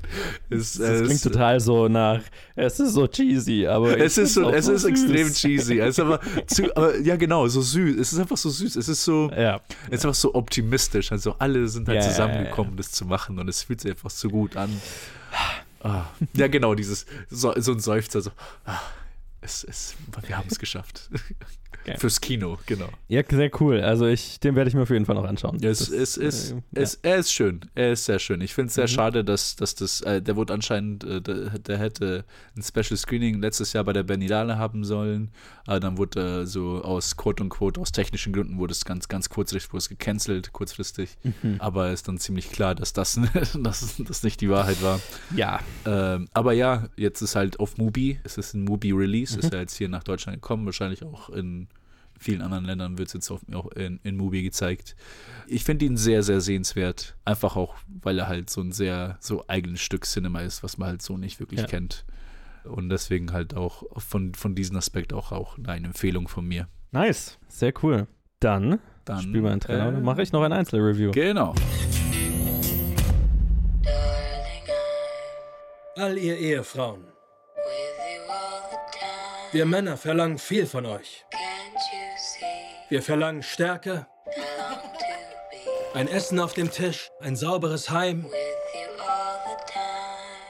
und vor allem Verschwiegenheit. Jungs und ihr Spielzeug. Immerhin sind sie beschäftigt. Willkommen im Victory-Projekt. Wir sind alle hier, weil wir an die Mission glauben. Was tun wir? Wir verändern die Welt. Was tun wir? Wir verändern die Welt. So ist es. Was glaubt ihr? Was machen sie wirklich da draußen? Was meinst du? Das Einzige, was sie von uns verlangen, ist, dass wir hier bleiben. Wo es sicher ist. Wisst ihr, was das Victory-Projekt genau ist? Habt ihr je gefragt? Was du? Bitte. Was passiert hier eigentlich? Hör auf, Alice. Was, wenn wir hier in Gefahr sind? Was. Hör auf! Nein. Jack. Schon gut. Ich möchte gern hören, worauf sie hinaus will. Don't Worry Darling ist der heiß diskutierte Film des Internets des, äh, der, der letzten, keine Ahnung, zwei Wochen oder so, drei Wochen, vier Wochen, I don't know. ja. Unter der Regie von Olivia Wilde, deren letzten Film äh, Booksmart ich sehr gefeiert habe. Und hier spielen mit Florence Pugh, Harry Styles, Chris Pine, Olivia Wilde selber, Kiki Lane, Gemma Chan, Nick Kroll und viele mehr. Und der Film äh, spielt in den 50ern und handelt von einer typischen 50er Jahre Hausfrau, sag ich mal, oder es ist so, äh, so mehrere Pärchen leben in einer so, in einer Wüstenkolonie, blöd gesagt, in einer so einer Neighborhood, die mitten in der Wüste gebaut ist, weil die Männer, die arbeiten alle an einem, an dem sehr geheimnisvollen Freedom Project, oh nee, Victory Project, so Victory Project, ne, da gehen die Männer jeden Morgen hin, und, um zu arbeiten und die Frauen bleiben alle zu Hause ne, in, ihrem, in ihrer scheinbaren 50er Jahre Hausfrauen-Idylle und mhm. natürlich ist äh, der äh, Sinn des Films, dass das alles nicht idyllisch ist und dass das alles mehr ein Gefängnis ist und dass da mysteriöse Dinge abgehen und alles nicht so ist, wie es scheint. Genau, und Florence, Florence, Pugh, Florence Pughs Charakter ähm, fängt Stück für Stück an, diese Welt zu hinterfragen und äh, sieht merkwürdige Dinge, hat merkwürdige Träume und Stück für Stück beginnt das Kartenhaus zusammenzufallen. Das war der Eröffnungsfilm auf dem Fantasy Filmfest, deswegen ähm, wird es da auch in der Fantasy Filmfest Special Episode nochmal kurz was dazu geben. Aber deswegen habe ich den jetzt sehr pünktlich zum Kinostart, kann ich den gleich reviewen. Ich blende jetzt komplett aus, was das Drama auf Twitter um diesen Film ist, weil das ehrlich gesagt ist mir auch so ein bisschen scheißegal und mhm. ich glaube, sollte ja auch auf die Meinung zum Film nicht einfließen und ihr würde ich eh nicht so viel drauf geben, was da das Internet sich teilweise draus spinnt. Wir wissen nicht, was wirklich alles hinter den Kulissen abgegangen ist. Wer das nachlesen will, kann es ja nachlesen. Ich rede über den Film selber und den fand ich ganz okay. Leider nur. Jetzt äh, völlig unabhängig von dem Internetdrama. Das Setup gefällt mir sehr, sehr gut. Also ich meine, ich habe auch den, ne, ich hab den Trailer gesehen und war eigentlich ziemlich hyped für diesen Film, weil, ah, ich meine, Florence Pugh in einem Film ist ein mega Plus. Das kriegt mich auf jeden Fall ins Kino. Und wie gesagt, Olivia Wildes letzten Film fand ich sehr gut. Und das Setup von, okay, 50er Jahre Hausfrauen-Idylle und da so ein bisschen Stein reinzuwerfen und äh, zu sagen, ey, das ist aber alles furchtbar, ähm, ist ja thematisch, finde ich, richtig, richtig cool. Prinzipiell der ganze Horrorfilm-Aufbau des, des ersten Teil des Films hat mir auch richtig gut gefallen. So dieses äh, Florence Pugh beginnt merkwürdige Dinge zu sehen, hat merkwürdige, merkwürdige Träume, beginnt Sachen Stück für Stück zu hinterfragen. Es ist sehr auch ähm, teilweise in abstrakten Bildern erzählt oder in surrealistischen Bildern erzählt, was mir prinzipiell sehr gut gefallen hat. Sprich, das gesamte Setup und der Aufbau des ersten, ne, der ersten Hälfte vielleicht. Das fand ich, fand ich ziemlich erfolgreich. Und auch Chris Pines Charakter, der da irgendwie mysteriös so der Leiter dieses ganzen Dings ist. Und ne, das Setup von, okay, hier funktioniert, hier stimmt irgendwas nicht und äh, jetzt geht's dann alles den Bach runter. Das hat für mich eigentlich sehr gut funktioniert. Ich fand leider, dass die Auflösung des Films und worauf der Film letztlich rausläuft, nicht so wirklich sich gut mit dem Setup ergänzt. Also, äh, ich werde nicht spoilen, auf was es letztlich rausläuft. Das ist prinzipiell eigentlich ein ganz cooler Twist. Oder halt ne, ein ganz cooler Reveal am Ende. Auch äh, äh, thematisch eigentlich stark. Was mir so ein bisschen gefehlt hat oder was für mich nicht ganz zusammengepasst hat, ist äh, die ganze surrealistische Imagery, die ganzen surrealistischen Bilder, die wir immer wieder sehen, die merkwürdigen Dinge, die Florence Pugh passieren oder die sie sieht die aber mit der Logik dessen, was dann letztendlich revealed wird, nicht mehr wirklich zusammenpasst. Also das, das okay. große Ganze äh, äh, fühlt sich nicht 100% durchdacht an für mich. Und das fand ich so ein bisschen schade. Ja, wie gesagt, weil die ganze, das, die ganze Grundlage dieses Films ist, finde ich, super spannend und kann man, glaub, hätte man, glaube ich, viel mitmachen können. Aber es ist halt so ein, wirklich so ein Fall von, ähm, okay, wenn in dem Moment, wo man erfährt, was das Ganze wirklich ist, habe ich dann angefangen zu hinterfragen, was ich die Stunde davor alles gesehen habe. Und das, das hat fast noch mehr Fragen aufgeworfen, als dass es beantwortet hat. Und das ist, glaube ich, eher so ein bisschen hinderlich. Schauspielerisch fand ich den eigentlich ganz gut. Ich weiß nicht, wie hyped ich auf Harry Styles in der Rolle von Florence Pugh's Mann bin. Er ist okay. Ich weiß nicht, ob er dem vollkommen gewachsen war, was dieser Film von ihm verlangt, aber er ist jetzt er ist nicht furchtbar. Er ist halt einfach Florence Pugh und Chris Pine und so weiter spielen ihn so ein bisschen an die Wand. Aber ansonsten ist der, ist der sehr schön gespielt, er ist wahnsinnig cool inszeniert, ne? Also die, diese ganze 50er Jahre Ästhetik und so weiter ist so cool eingefangen. Ähm, und auch gerade die surrealistischen Bilder, auf die ich ja eigentlich schon ziemlich stehe, sind sehr, sehr geil gemacht. Sie führen halt leider nicht wirklich zu was. Und das fand ich so ein bisschen schade. Beziehungsweise die, die Antwort des Films am Ende ist so klar und so real, dass es mit der surrealistischen Inszenierung vorher eigentlich nicht wirklich zusammenpasst. Weiß ich nicht, hat bei mir so ein bisschen einen Fadengeschmack im Mund hinterlassen. Ähm, deswegen eher so auch wie I Came By so eine Lala-Empfehlung. Ähm, der hier vielleicht sogar noch ein bisschen mehr, einfach weil der halt schon cinematisch schon einiges zu bieten hat von coolen Bildern, cooler Inszenierung. Wie gesagt, surrealistische Bilder, die zu nichts führen, aber die sind da und man kann sie genießen. Und auf der Kinoleinwand macht er sich schon cool aber ist jetzt nicht wo einer, wo ich sagen würde, okay, da muss man jetzt unbedingt ins Kino rennen, um den zu sehen. Weil den Wumms hat er dann am Ende doch nicht geboten, meiner Meinung nach. Alright. Jo, so viel zu den Einzelreviews. Und jetzt machen wir noch einen Trenner und dann reviewen Luke und ich Tage später. The hottest of these. Bis gleich.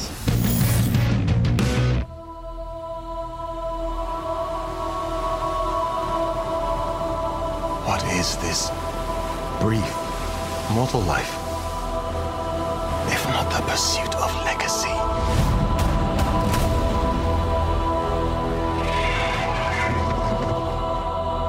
I, Rickon Stark. I, Corlys Velaryon. I, Ormond Baratheon. Promise to be faithful to King Viserys and to his named heir, Princess Rhaenyra. Rhaenyra Targaryen.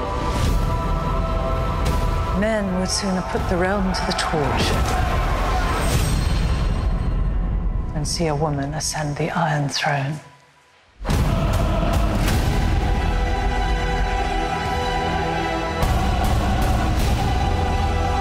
We play an ugly game.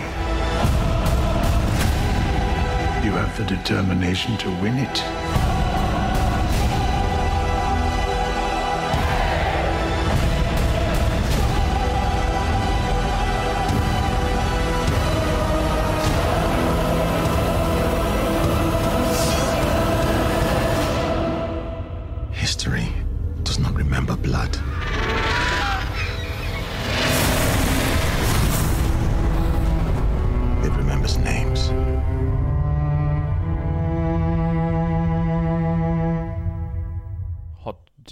Glaube ich, du anmoderieren. Hallo zu Hot D. Ich habe gerade einfach in Joe reingeredet, während er How mir gesagt hat, dass ich äh, dran bin mit äh, Ansagen. Wir nehmen ähm, ein bisschen später das auf, weil ich noch eine Weile gebraucht habe, um das zu gucken, ne?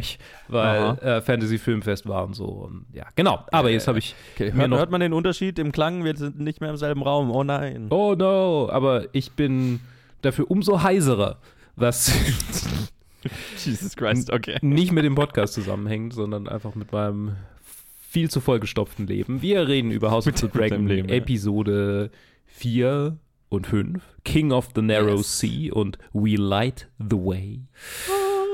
King of the Narrow Sea ist eine Episode, in der es um äh, weiterhin um Rhaenyras Coming of Age geht, wobei sie eigentlich schon ziemlich erwachsen ist. Aber äh, in diesem Fall wird sie von ihrem jungen Onkel eingeführt in die Welt des in Bordelle gehens. Außerdem parallel äh, gibt es irgendwie, das ist eigentlich das Hauptding, mehr oder weniger. So, was gibt's noch? Naja, du äh, hast so ein bisschen parallel erzählt, Allisons miserable Existenz. Ah ja, genau. Rhaenyra's, Stimmt, genau, genau, genau. Ja. In Anführungszeichen Freiheit. Genau. Rhaenyra's Sexual Awakening, während Allison emotionslos einen, nach, einen Thronfolger nach dem anderen durch ihren Körper laufen lassen muss. Ich meine, an diesem, an diesem Ja, Punkt ist es wirklich, also die fließbandarbeitigste ähm, Darstellung von Geschlechtsverkehr, die ich je gesehen habe, vermutlich in dieser Folge. Ja, wahrscheinlich. Gleichgeschaltet mit irgendwie so, so den Anklängen dessen, was mal in Game of Thrones so an, an so, so, so an, an, an Sexualität irgendwie drin war. Aber nicht ganz so frauenfeindlich dieses Mal. Ey! Ey, Progress. It's something. Genau, also äh, um mal das ein bisschen schlüssiger darzustellen für diejenigen, die jetzt sich das anhören, ohne die Folge gesehen zu haben oder sich nicht mehr dran erinnern können, wie es genau ablief. Damon kehrt zurück, nachdem er die Sea Snake gekillt hat, übergibt dem König seine eroberte Krone. Nee, nicht den Sea Snake, den, den Crab. Äh, den, den Crabfeeder, Entschuldigung. Ja, das ist, äh, Wasserkreaturen, same but different. Natürlich, der Crabfeeder übergibt dem äh, König, dem amtierenden, seinem Bruder den, die Krone, der ihm daraufhin verspricht, ihm zu geben, was er möchte.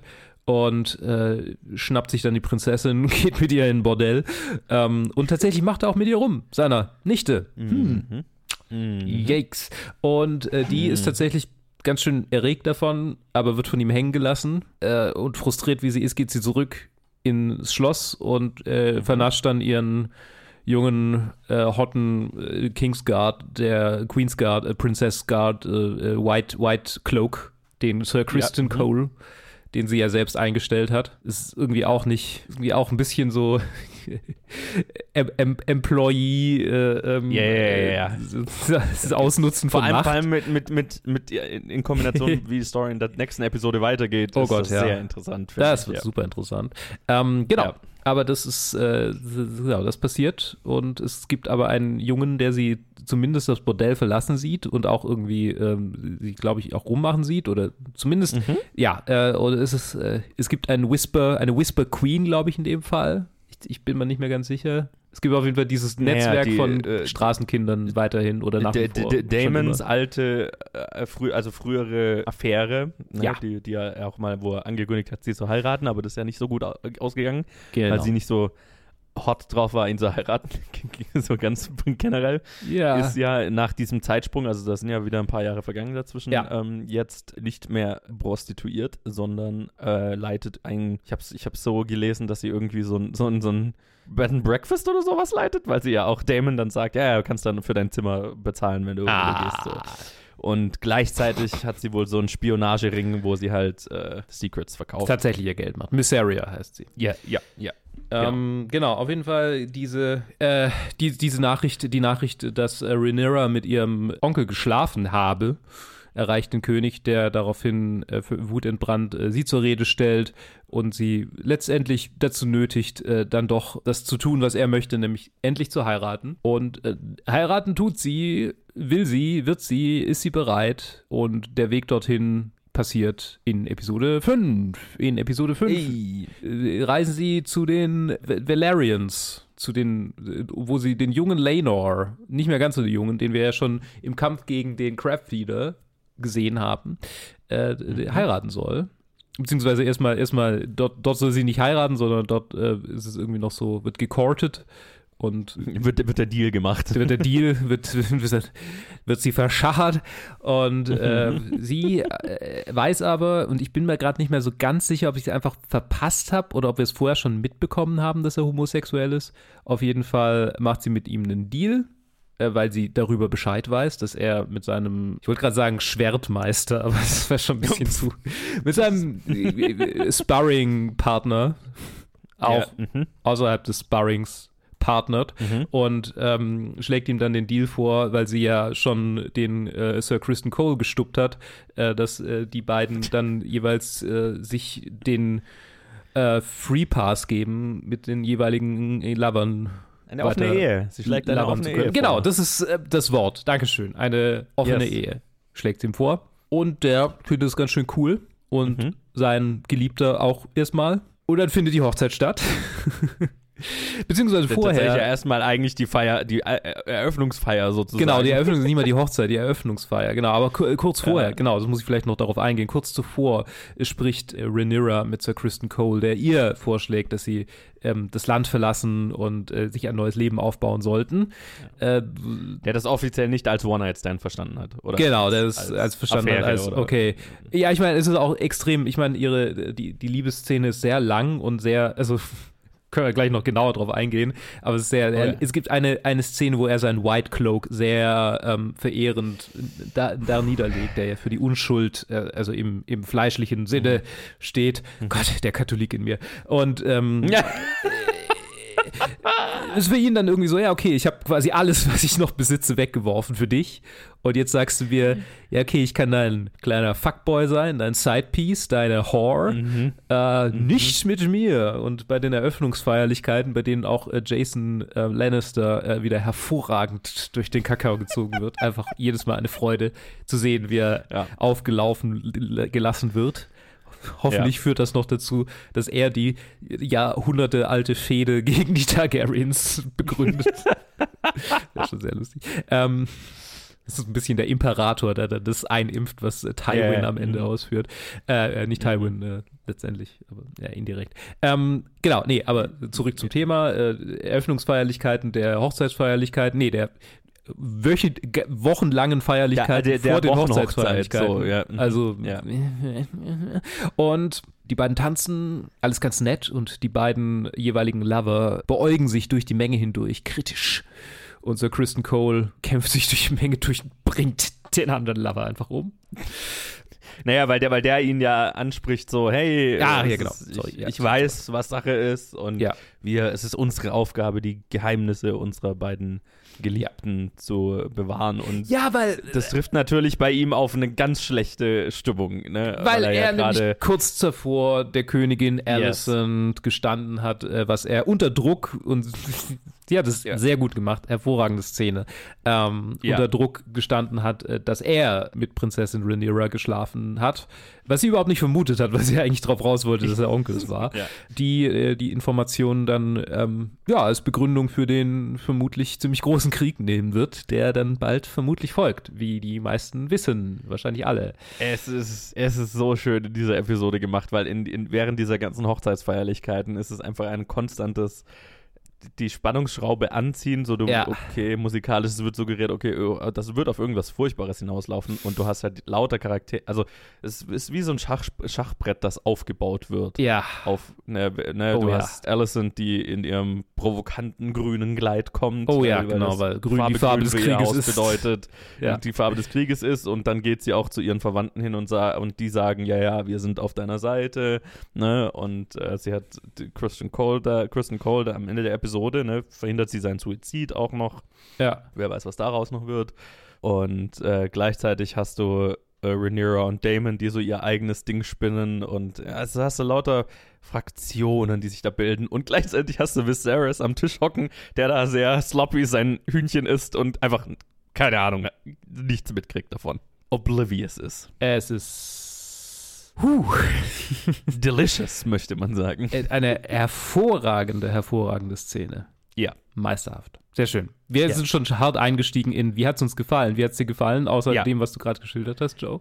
Ist, ich, ich sag's ja jetzt zum dritten Mal irgendwie. Es wird mit jeder Episode gefühlt besser. Also, ähm, die, die äh, vierte, ja genau, die vierte, ähm, fand ich schon mega, einfach weil es so, also ich, generell das Pacing gefällt mir eigentlich sehr gut, ne? Es ist, hat eigentlich ein hohes Tempo, aber es fällt gar nicht so auf, dadurch, dass es sich halt auf einfach zu die essentiellsten Charaktermomente die ganze Zeit konzentriert. Ne? Du hast, äh, wenn du die, du kannst fast schon dediziert jeder Episode so ein Thema zuschreiben und hier bei der vierten hast du halt so ähm, Rhaenyra's Sexual Awakening und ähm, das Ausprobieren der Freiheit, die, die, die sie gar nicht wusste, dass sie sich nehmen kann. Ne? Das ist ja auch, wofür Mhm.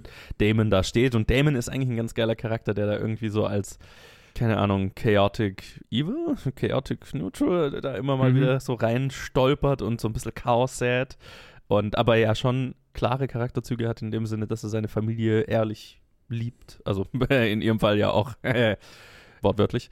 Wobei ja. ich auch viele Leute gelesen habe, die das interpretiert haben, als er hat sie irgendwie, das war ein Setup so, ne, dass er, dass er irgendwie das, das Gerücht über sie äh, ver verbreiten wollte, aber das habe ich gar nicht so gesehen. Und ich habe das schon so gesehen, dass er da, ehrlich an ihr interessiert ist und mhm. halt seiner Nichte weil er ja auch irgendwie auf sie steht, creepy, aber halt ja. auch, weil er sie mag, so eine gute Zeit zeigen wollte, ne? was, ja. sie, was sie verpasst, dadurch, dass sie immer im Palast hinter den Mauern hängt. So, ne? Und dann, ich meine, wir haben einfach jetzt schon mehrmals Damons Potenzprobleme ja. thematisiert gehabt und ich habe das einfach total so gesehen, okay, er konnte dann halt einfach nicht und ähm, das, dann ist es so ein bisschen so ein Powerplay, ne? in dem Moment, wo er nicht mehr in, in der, die Kontrolle hat, dann wird er frustriert, dann geht er. So, mhm. dann haut er ab. So, so habe ich die Szene gelesen, aber kann man, kann man, sehr kann viele man, unterschiedliche Interpretationen. Kann ja. man durchaus so sehen, ja. Also wie, wie, wie, hat es denn auf dich gewirkt? Äh, ja, ja, ich, ich habe ich hab überlegt bei der Szene, so in die Richtung auch. Und dann habe ich mir gerade auch gedacht, es ist interessant, dass, dass es eigentlich anfing mit Damon ist der große Typ, der irgendwie die ganzen, äh, so die, die, so ein bisschen der Intrigenspinner oder derjenige, der versucht, das alles mhm. aufzuwirbeln.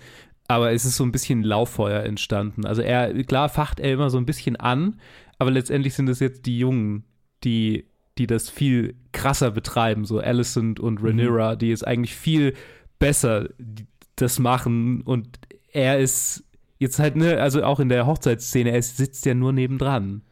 So klar, ja, ja, ja. So er, er und sein Bruder sind eigentlich nur noch so Nebencharaktere in diesem, in diesem äh, Wirbel, der jetzt so außer ihrer Kontrolle geraten ist. So fühlt sich in der Szene nicht, dass, an. Dass, dass Damon jemals wirklich in Control war. Ich habe immer so das Gefühl, er ist so ein Charakter, der halt, mhm. habe ich ja schon mal gesagt, so ein bisschen kleiner Bruder-Syndrom hat, ne? Dadurch, dass er halt rein von seiner Geburtreihenfolge nichts hat, niemand ist, jetzt abseits von seinem Reichtum und Adelsstand und so weiter, aber halt ne, keine, keine Aufgabe im Leben, die ihm zuteil wird, einfach durch, durch seine Geburt, wie jetzt bei seinem Bruder, der halt König ist. Ja. Und halt konstant so ein bisschen auf der Suche ist, okay, was ist mein Ding? Was ist mein Ding, wofür Leute mich kennen, wo ich, wo ich quasi mir Anerkennung holen kann und ne, diese, diese, deswegen ist er auch so ausgerastet, wo sein Bruder ihm dann gegen den Crab Feeder helfen wollte und hat es dann quasi im Alleingang gemacht mhm. ähm, bevor die Hilfe eintreffen konnte, weil es war halt so sein Ding. Der, da kann er mal beweisen, dass er auch wer ist und dass er auch irgendwas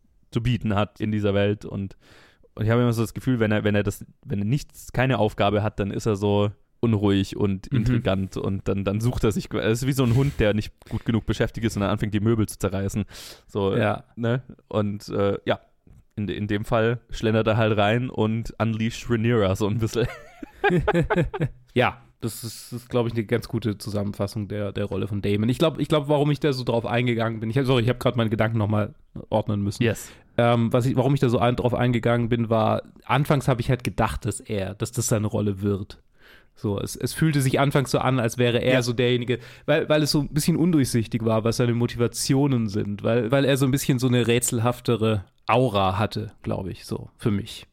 Und ich, ich finde es auch interessant, dass ja. er in jeder Episode gefühlt, also, also mir geht es zumindest so, dass ich in jeder Episode anders sehe. In der ersten Folge habe ich gedacht, ah, okay, der Antagonist der Serie. Ja, ich meine, er heißt dann, Damon. Ich, ich, bin mir ziemlich sicher, ja, dass ich in der Folge gesagt habe, das ja das wohl, ob das wohl der Antagonist wird. ja, subtil. Ja und, ja. und dann mausert er sich halt dann über die drei und die vier.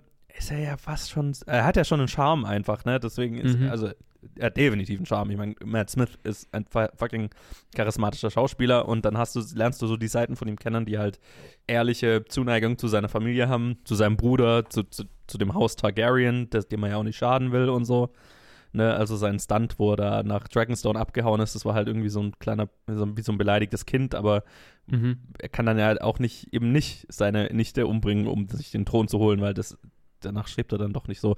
Und dann jetzt in der, äh, am Anfang der fünften Episode, wo er dann, wo wir seine Frau kennenlernen, die er dann schnurstracks umbringt, übrigens auch mega Character-Intro für einen Charakter, die irgendwie fünf Minuten maximal Screentime hat und ich sofort es furchtbar fand, dass sie gestorben ist, weil ich eigentlich mehr von ihr wissen wollte, weil mhm. wie cool war sie.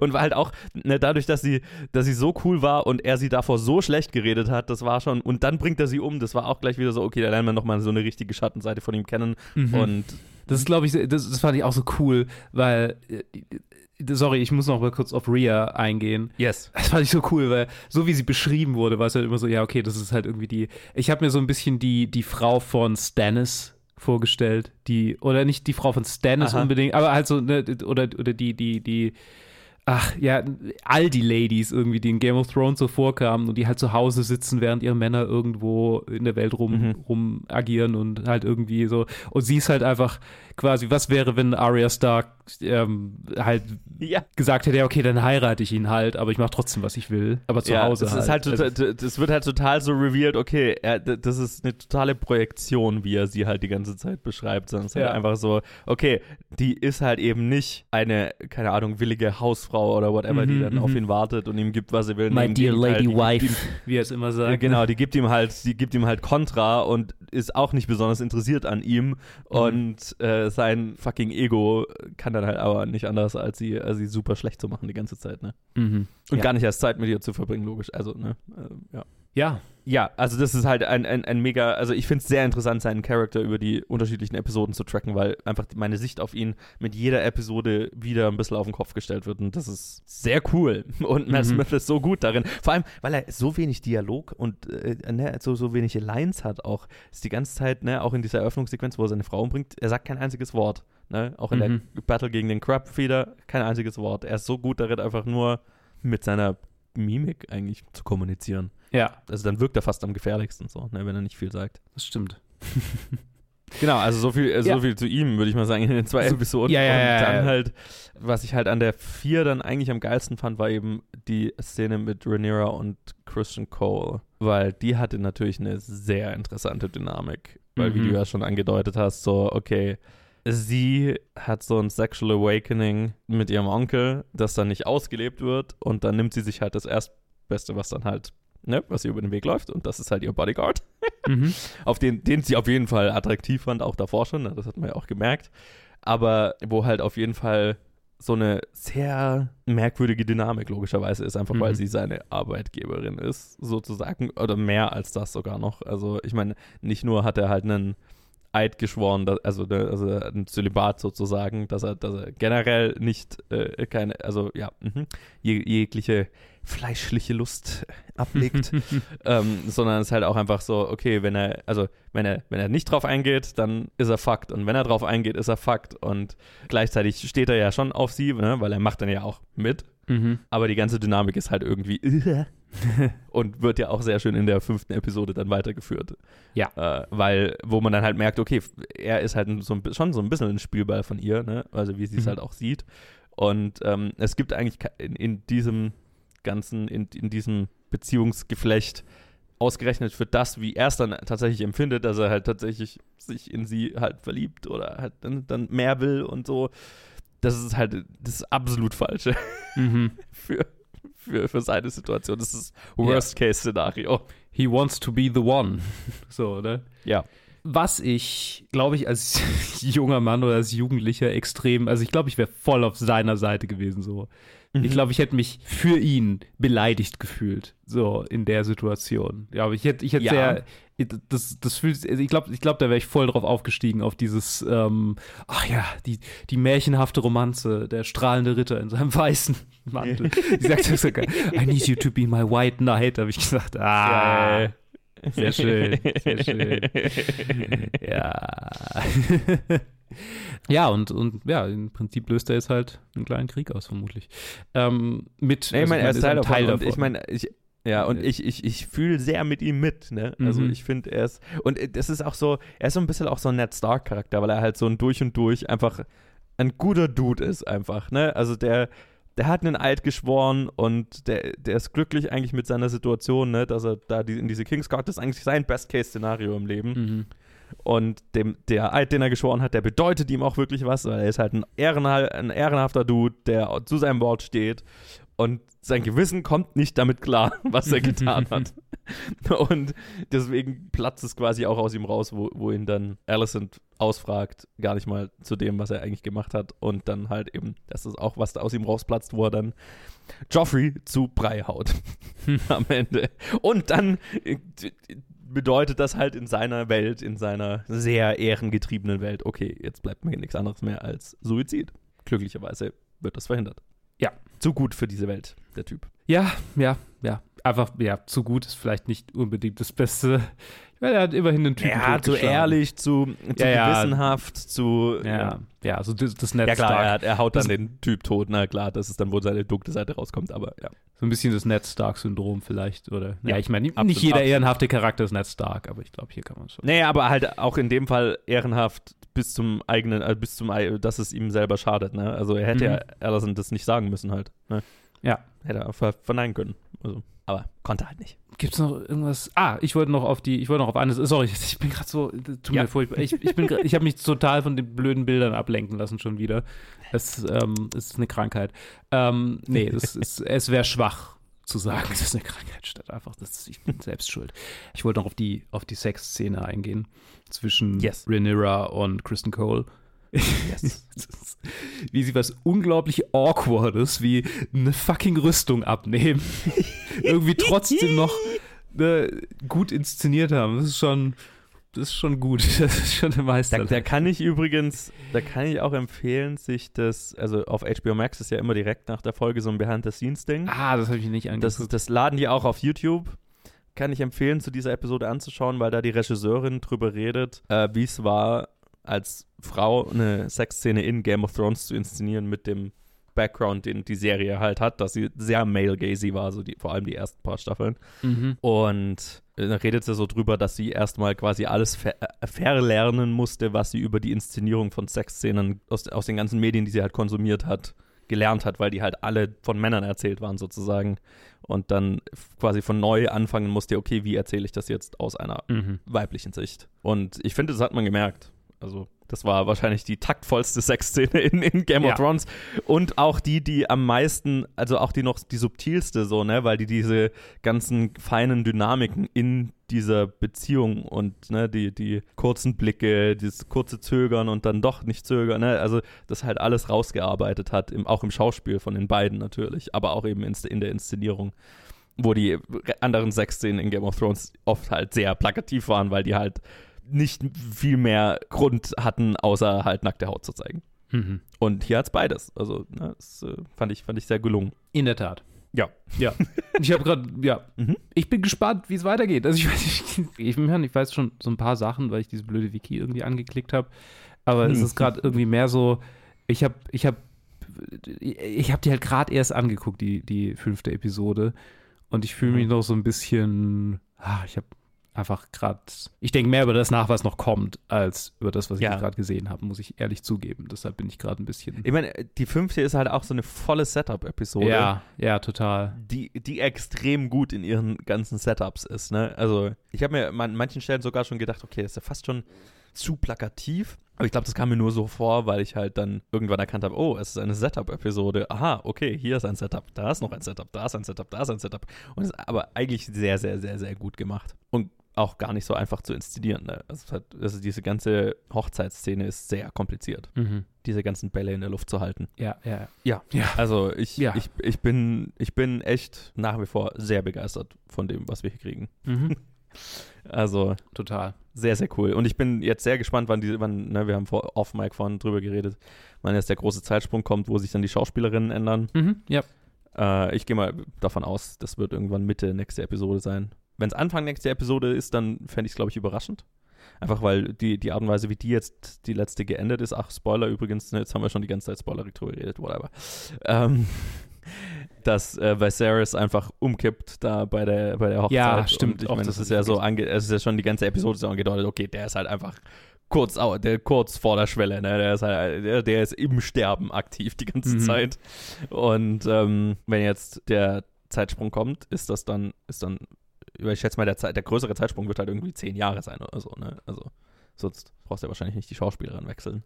Ist er dann schon, also wenn der jetzt Anfang der nächsten Episode ist, ist er dann schon zehn Jahre tot und ist dann Rhaenyra, also das würde ich eigentlich ganz gerne sehen, das Aftermath, Mhm. so, ne, von dem, was passiert. Deswegen ge- gehe ich davon aus, dass wir nicht gleich am Anfang der Episode schon Ja. den Sprung hatten. Ich würde sagen, guck dir nicht den, ich habe gerade den auf IMDb ist auf Autoplay, guck dir nicht den Preview, das Preview für die Episode 6 an. Yes, ich Ohne dir zu sagen, was darin kommt. Es ist ja auch nur noch, äh, ne, also ich meine, über, also morgen ist ja neu, also wenn ihr das hört, sowieso ist ja quasi schon die neue raus, bald. Man muss ja nicht mehr lang vermeiden. Das stimmt. Eigentlich nur noch bis morgen. Okay. Ähm, ja. Alright. Gut. Dann bin ich, ich bin extrem gespannt. Ich freue mich auf morgen. yes. Äh, oh, übermorgen, nicht morgen, übermorgen. Für Ja. euch morgen. D Äh, so, Whatever. So, oder wann auch immer. Tut mir leid. Es, Gute Serie, macht Spaß. gute Serie, guckt euch an. War das das letzte, Yes. was wir. Nee, das war nicht das letzte in dieser Episode. Es kommt noch Doch, das war andere. das letzte. Das war das letzte. Nein, okay. Das war das letzte. Dann wünsche ich euch eine gute Woche. Kommt gut rein oder raus oder wann auch immer ihr das euch anhört. Macht was aus dem Tag, den ihr vor oder hinter euch habt. Tschüss. Ciao.